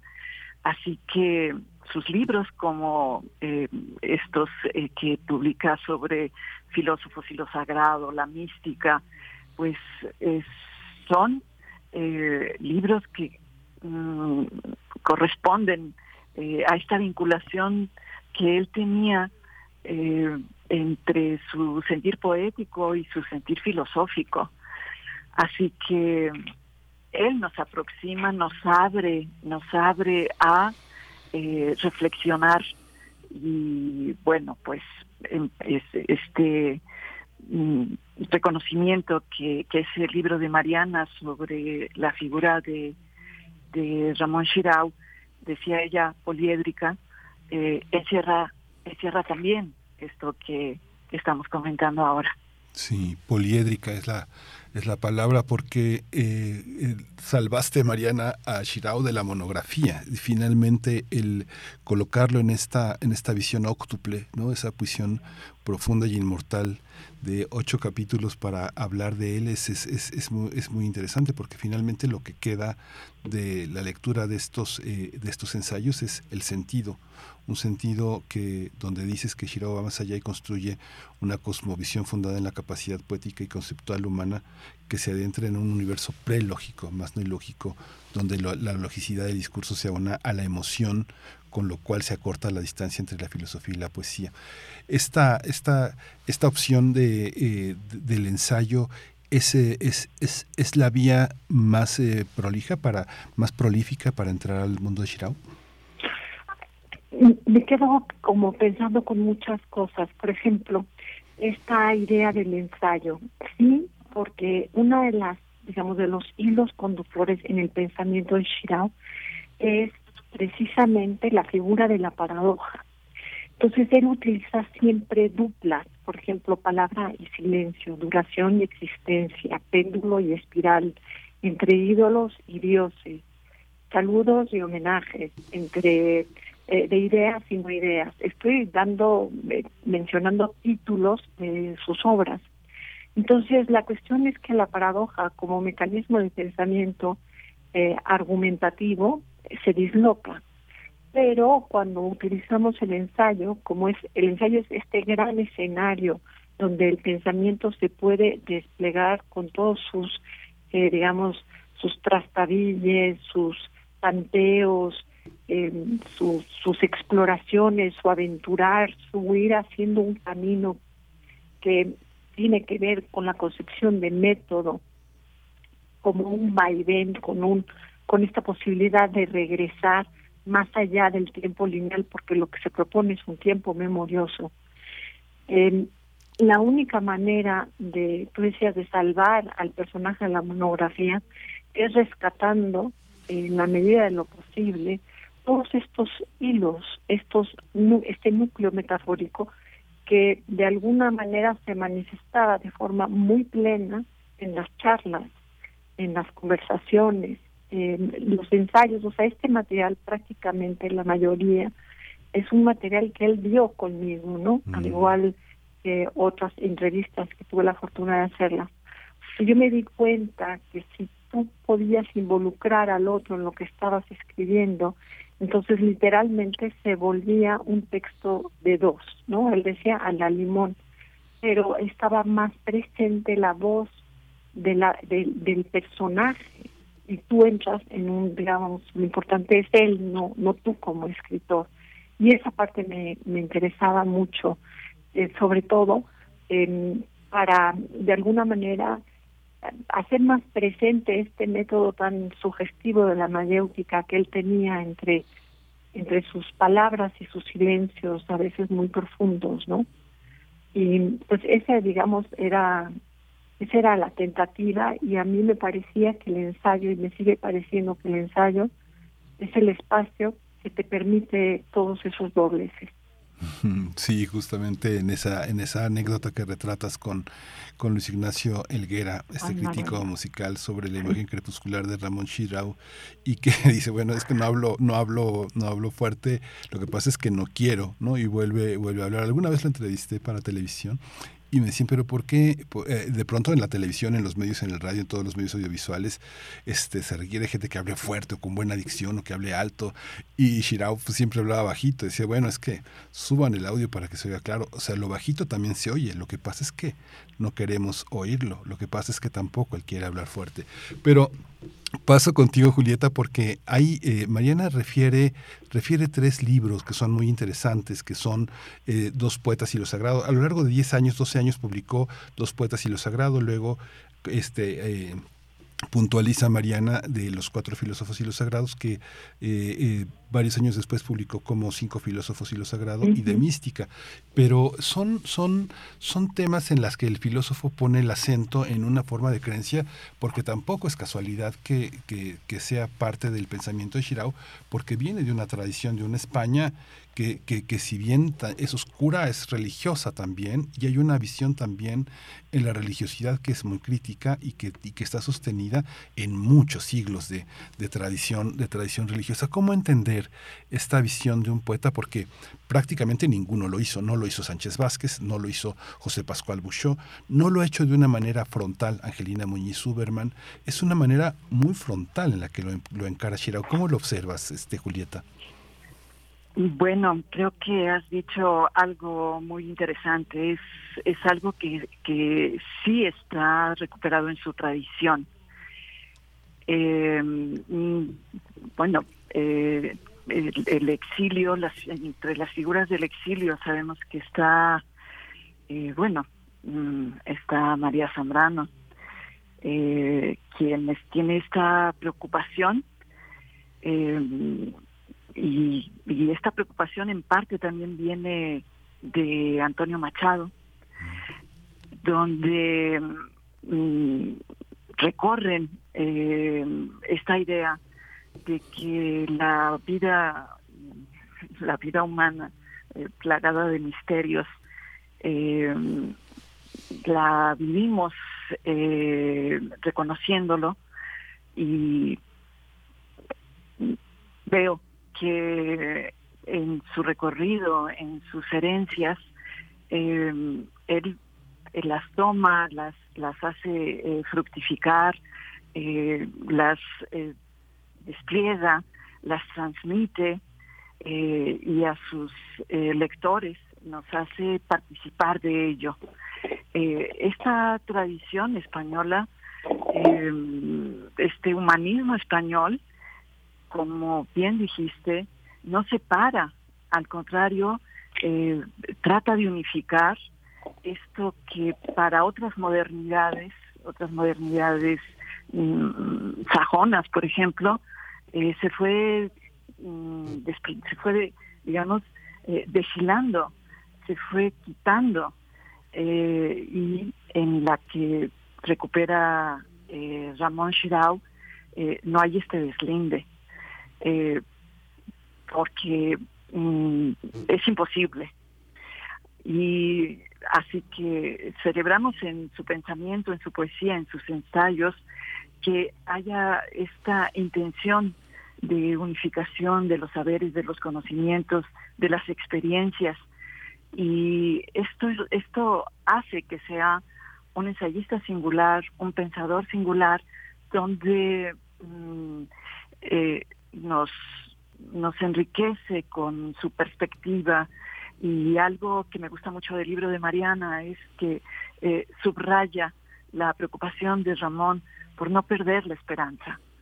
Eh, y creo que en, lo que hemos comentado del de libro y de estas experiencias de haber estado eh, cerca de, del maestro que fue Ramón, eh, esta, esta, pues, esta herencia que también ahora es nuestra uh -huh. y que tratamos de honrar.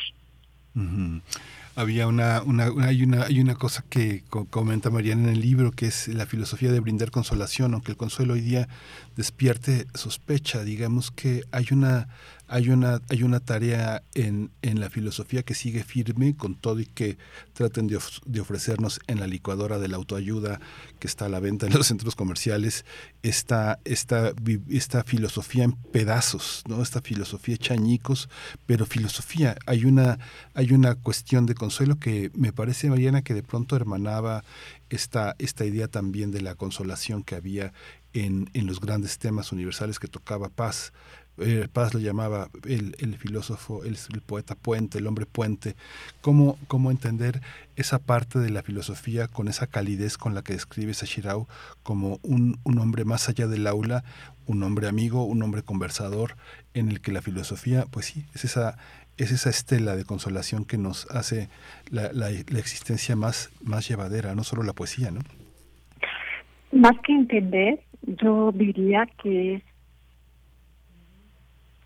celebrar que alguien mantuvo el estandarte firme, uh -huh. el recordarnos que la filosofía es consolación, no solamente es perplejidad y asombro, sino también consolación.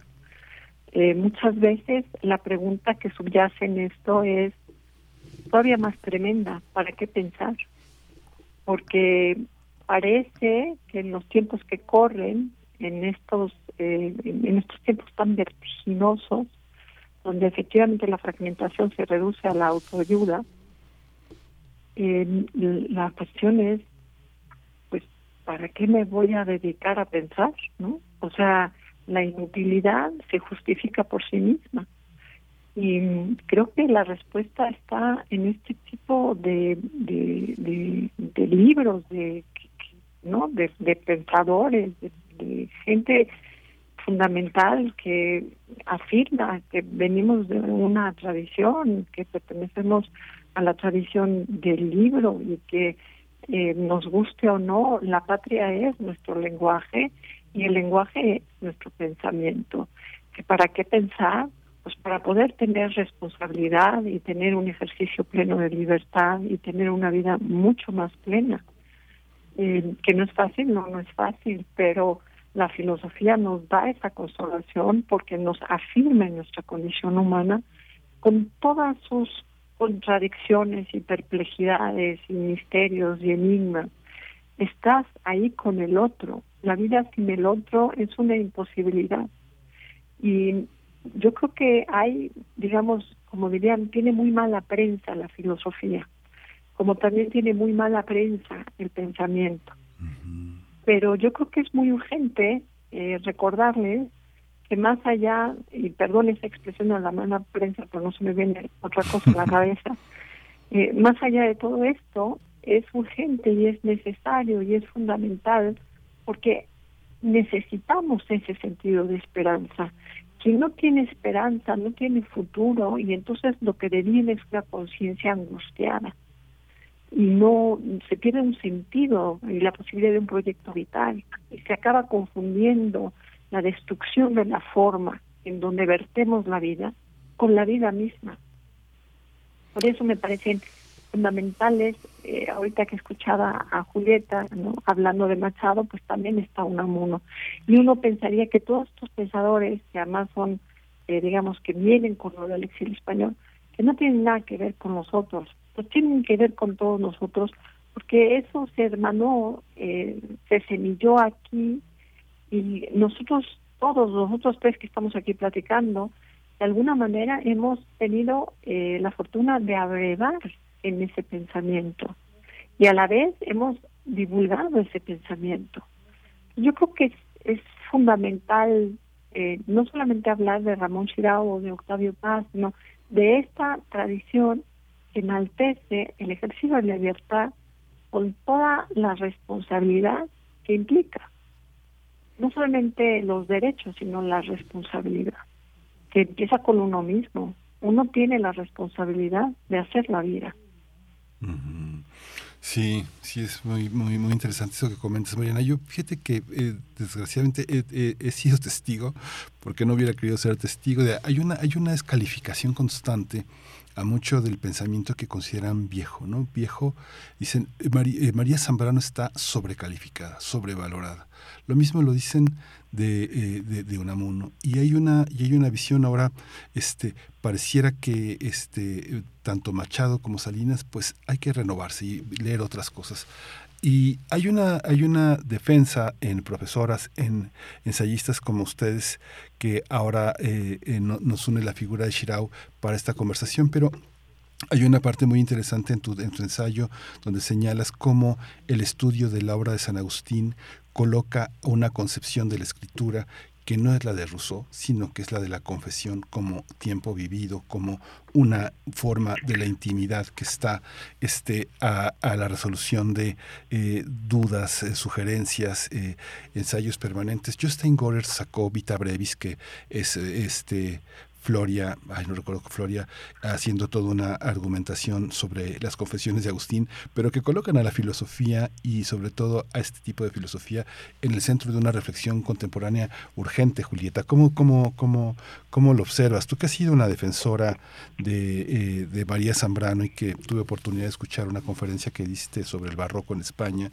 que coloca pues el tejido entre dos países con una profundidad este, enorme en ese sentido de la confesión y del tiempo Un poco un comentario tuyo sobre el tema. Eh, bueno, esta eh, anotación que hace Mariana en su texto sobre eh, la afinidad entre la escritura de San Agustín y el ensayo de Ramón Chirau como un tiempo de la memoria, como un tiempo memorioso, dice ella. Estoy estoy de acuerdo, me parece una anotación eh, muy, muy, muy importante. Esta recuperación eh, en, la escritura de nuestra memoria, que, que se confiesa, eh, que, que, que, habla, que dice, y que parte de la propia experiencia, que la recupera. Y Sí, esta, esto que decías también sobre em, las lecturas que hay que ir renovando y que estos autores de esta tradición eh, suenan a viejo, bueno, me parece absurdo. Son eh, pensadores, ensayistas, poetas de una enorme vitalidad, de una enorme fuerza que Mm, bueno, es, tenemos la fortuna de que estén con nosotros y, y de que podamos estar hablando de ellos. Me parece que esta vinculación entre la herencia eh, pues ibérica española que llega llega a nosotros y que nosotros eh, nos mm, hacemos, nos enriquecemos con ella, eh, es algo que está vivo, es algo que estamos entretejiendo y que es parte eh, insoslayable eh, y, pues mm, es nuestra herencia y en alguna parte mm, dice Zambrano, bueno, uno a fin de cuentas es por por eh, la honra que, que siente por por el por el por el padre por el nombre que se le ha dado. Y esa es nuestra herencia ese nombre. Eh, pienso en todas estas figuras bueno en otras ocho, en otras más pero ahora que estamos hablando de estas figuras que nos han formado que han sido nuestra guía. Y es estas figuras eh, para mí y, creo que para nosotros tres eh, son eh, pues eh, grandiosas, no sé qué adjetivo dar, pero mm, nos han mantenido, nos mantienen en, en esto que Mariana muchas veces denomina en el pretil, en la línea divisoria. Y bueno, pues eso, eso es lo que me viene a bote pronto. Hay una hay una cuestión, Mariana, que también me gustaría bueno que, que, tocaras. Hay una, una parte, por ejemplo, yo me daba cuenta que eh, escritores, eh, eh, no sé, como la propia Angelina Muñiz, como Tomás Segovia, como el propio Shirao, se ponían muy contentos cuando este, editaban en España, como era editar y tener las palabras allá era como una, una forma no sé si ilusoria o ilusionada de, de, regreso, ¿no? Ver eh, con qué ilusión Tomás hablaba de un libro de poemas que se había editado allá, o Shirao. ¿Cómo, cómo regresan? ¿Cómo están nuestros poetas, porque son nuestros poetas, son nuestros escritores que llegaron con el exilio español y son, y son nuestros totalmente, pero ¿cómo, ¿cómo se reciben en España? ¿Cómo está ese, cómo está ese puente, Mariana? ¿Tú cómo, este, cómo, cómo lo observas? Yo, yo quisiera um, decir dos cosas antes eh, sobre la descalificación. Sí, sí, sí. Yo creo que la descalificación lo que esconde es un gran miedo. Sí. Porque quien no tiene miedo acepta. Y, y una tradición se vuelve más fuerte en la medida en que acepta otras voces. La diversidad, la semejanza es fundamental para fortalecer el pensamiento. En este sentido, también la segunda cosa que yo diría es, ellos nos enriquecieron, pero también nosotros nos enriquecimos. Eh, el pensamiento, digamos, eh, se- eh, di- diría yo, es un pensamiento bifronte, ¿no? Y ese, eso ha sido una, digamos, una ventaja eh, que hemos tenido nosotros y que no eh, dejo de subrayar en cuanto puedo, porque no debe de hacernos sentir menos, al contrario, qué suerte hemos tenido de poder recibir no solamente el exilio español, sino muchos exilios en México que han multiplicado esta visión. Eh, y luego yo diría que efectivamente hay como esta tensión paradójica entre ser de ahí y no ser de ahí y de querer regresar y no no no ser posible el regreso porque la España que ellos trajeron pues ya no es la España que encontraron porque todo marcha y avanza entonces hay un poco esta esta nostalgia muy acentuada de pertenencia y no pertenencia y al final como dice Angelina Muñiz mi patria es el lenguaje mi historia. Yo soy de donde soy es decir yo soy de donde perdón de donde estoy. Se es de donde se anda. Y creo que cuando se tiene esa claridad, el tema de las fronteras, de las nacionalidades, da un poco lo mismo, porque uno va trayendo sus palabras y su propia historia, y esa historia se va enriqueciendo en la medida en que propicias este camino y este viaje interior y exterior. ¿Cómo se recibe el exilio en España? Yo creo que es algo que se sigue digiriendo, como también lo seguimos digiriendo nosotros que hay un lapso, hay un espacio allí eh, que se sigue tejiendo. ¿Dónde se vuelve difícil el tejido?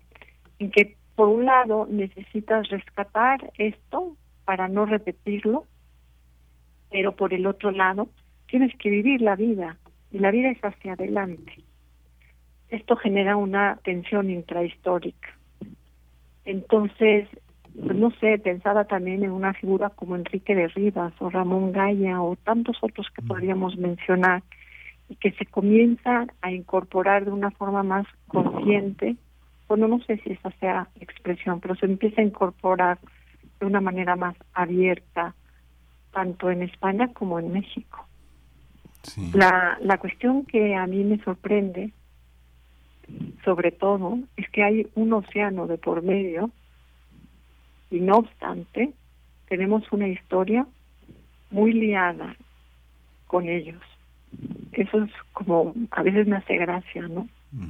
Tanta distancia, tanto océano, y luego resulta ser que somos vecinos, pero de aquí al lado, ¿no? sí, es así. Sí. Ay, Mariana, pues eh, eh, Julieta, un último comentario, ya llegamos como al final, al final del ya de la, de, de la hora, pero no sé, a mí me impacta mucho cómo empezó diciendo Mariana que es una preparación para los 100 años, es, este tiene que ver a veces con, con la, la propiedad de que uno conoce y admira a los grandes profesores y uno nunca piensa que van a cumplir 100 años. Ya después de los 100 años está como garantizado que ya una persona ya no va a estar con, en, entre nosotros. Pero un último comentario, Julieta. Pues eh, esta, um, este pretexto eh, para recordar y para honrar la figura de Ramón y hacer memoria de toda esta riqueza que él mm, nos mostró, nos compartió y que tuvimos el privilegio de vivir junto a él en este diálogo y en este sentido eh, de amistad y transmisión amorosa. Me parece mm, que, bueno, es algo más que necesario retraer, traer aquí esta memoria. Y gracias por la posibilidad de estar aquí. Pues muchas gracias a ustedes, dos, dos escritoras, dos filósofas, dos poetas, dos mujeres dedicadas al conocimiento. Les agradezco mucho, Julieta Lizaola, profesora, filósofa, doctora de nuestra gran universidad, eh, Mariana Bernardes, poeta también, eh, ensayista. Muchas gracias por esta, por esta conversación y bueno, que no pare, que no pare la conversación sobre la poesía y la filosofía. Muchas gracias, Miguel Ángel. Hasta pronto. Y muchas gracias, Julieta. Gracias, Mariana. Un abrazo. Un abrazo a las dos. Pues nos despedimos, ya nos eh, ya estamos en el último momento, primer movimiento. Vamos con la curaduría de Bruno Bartra. Con eso nos despedimos con Vagabundo, ese de la Internacional Sonora Balcanera. Hasta mañana, nos escuchamos el día de mañana. Esto fue Primer Movimiento, El Mundo desde la Universidad.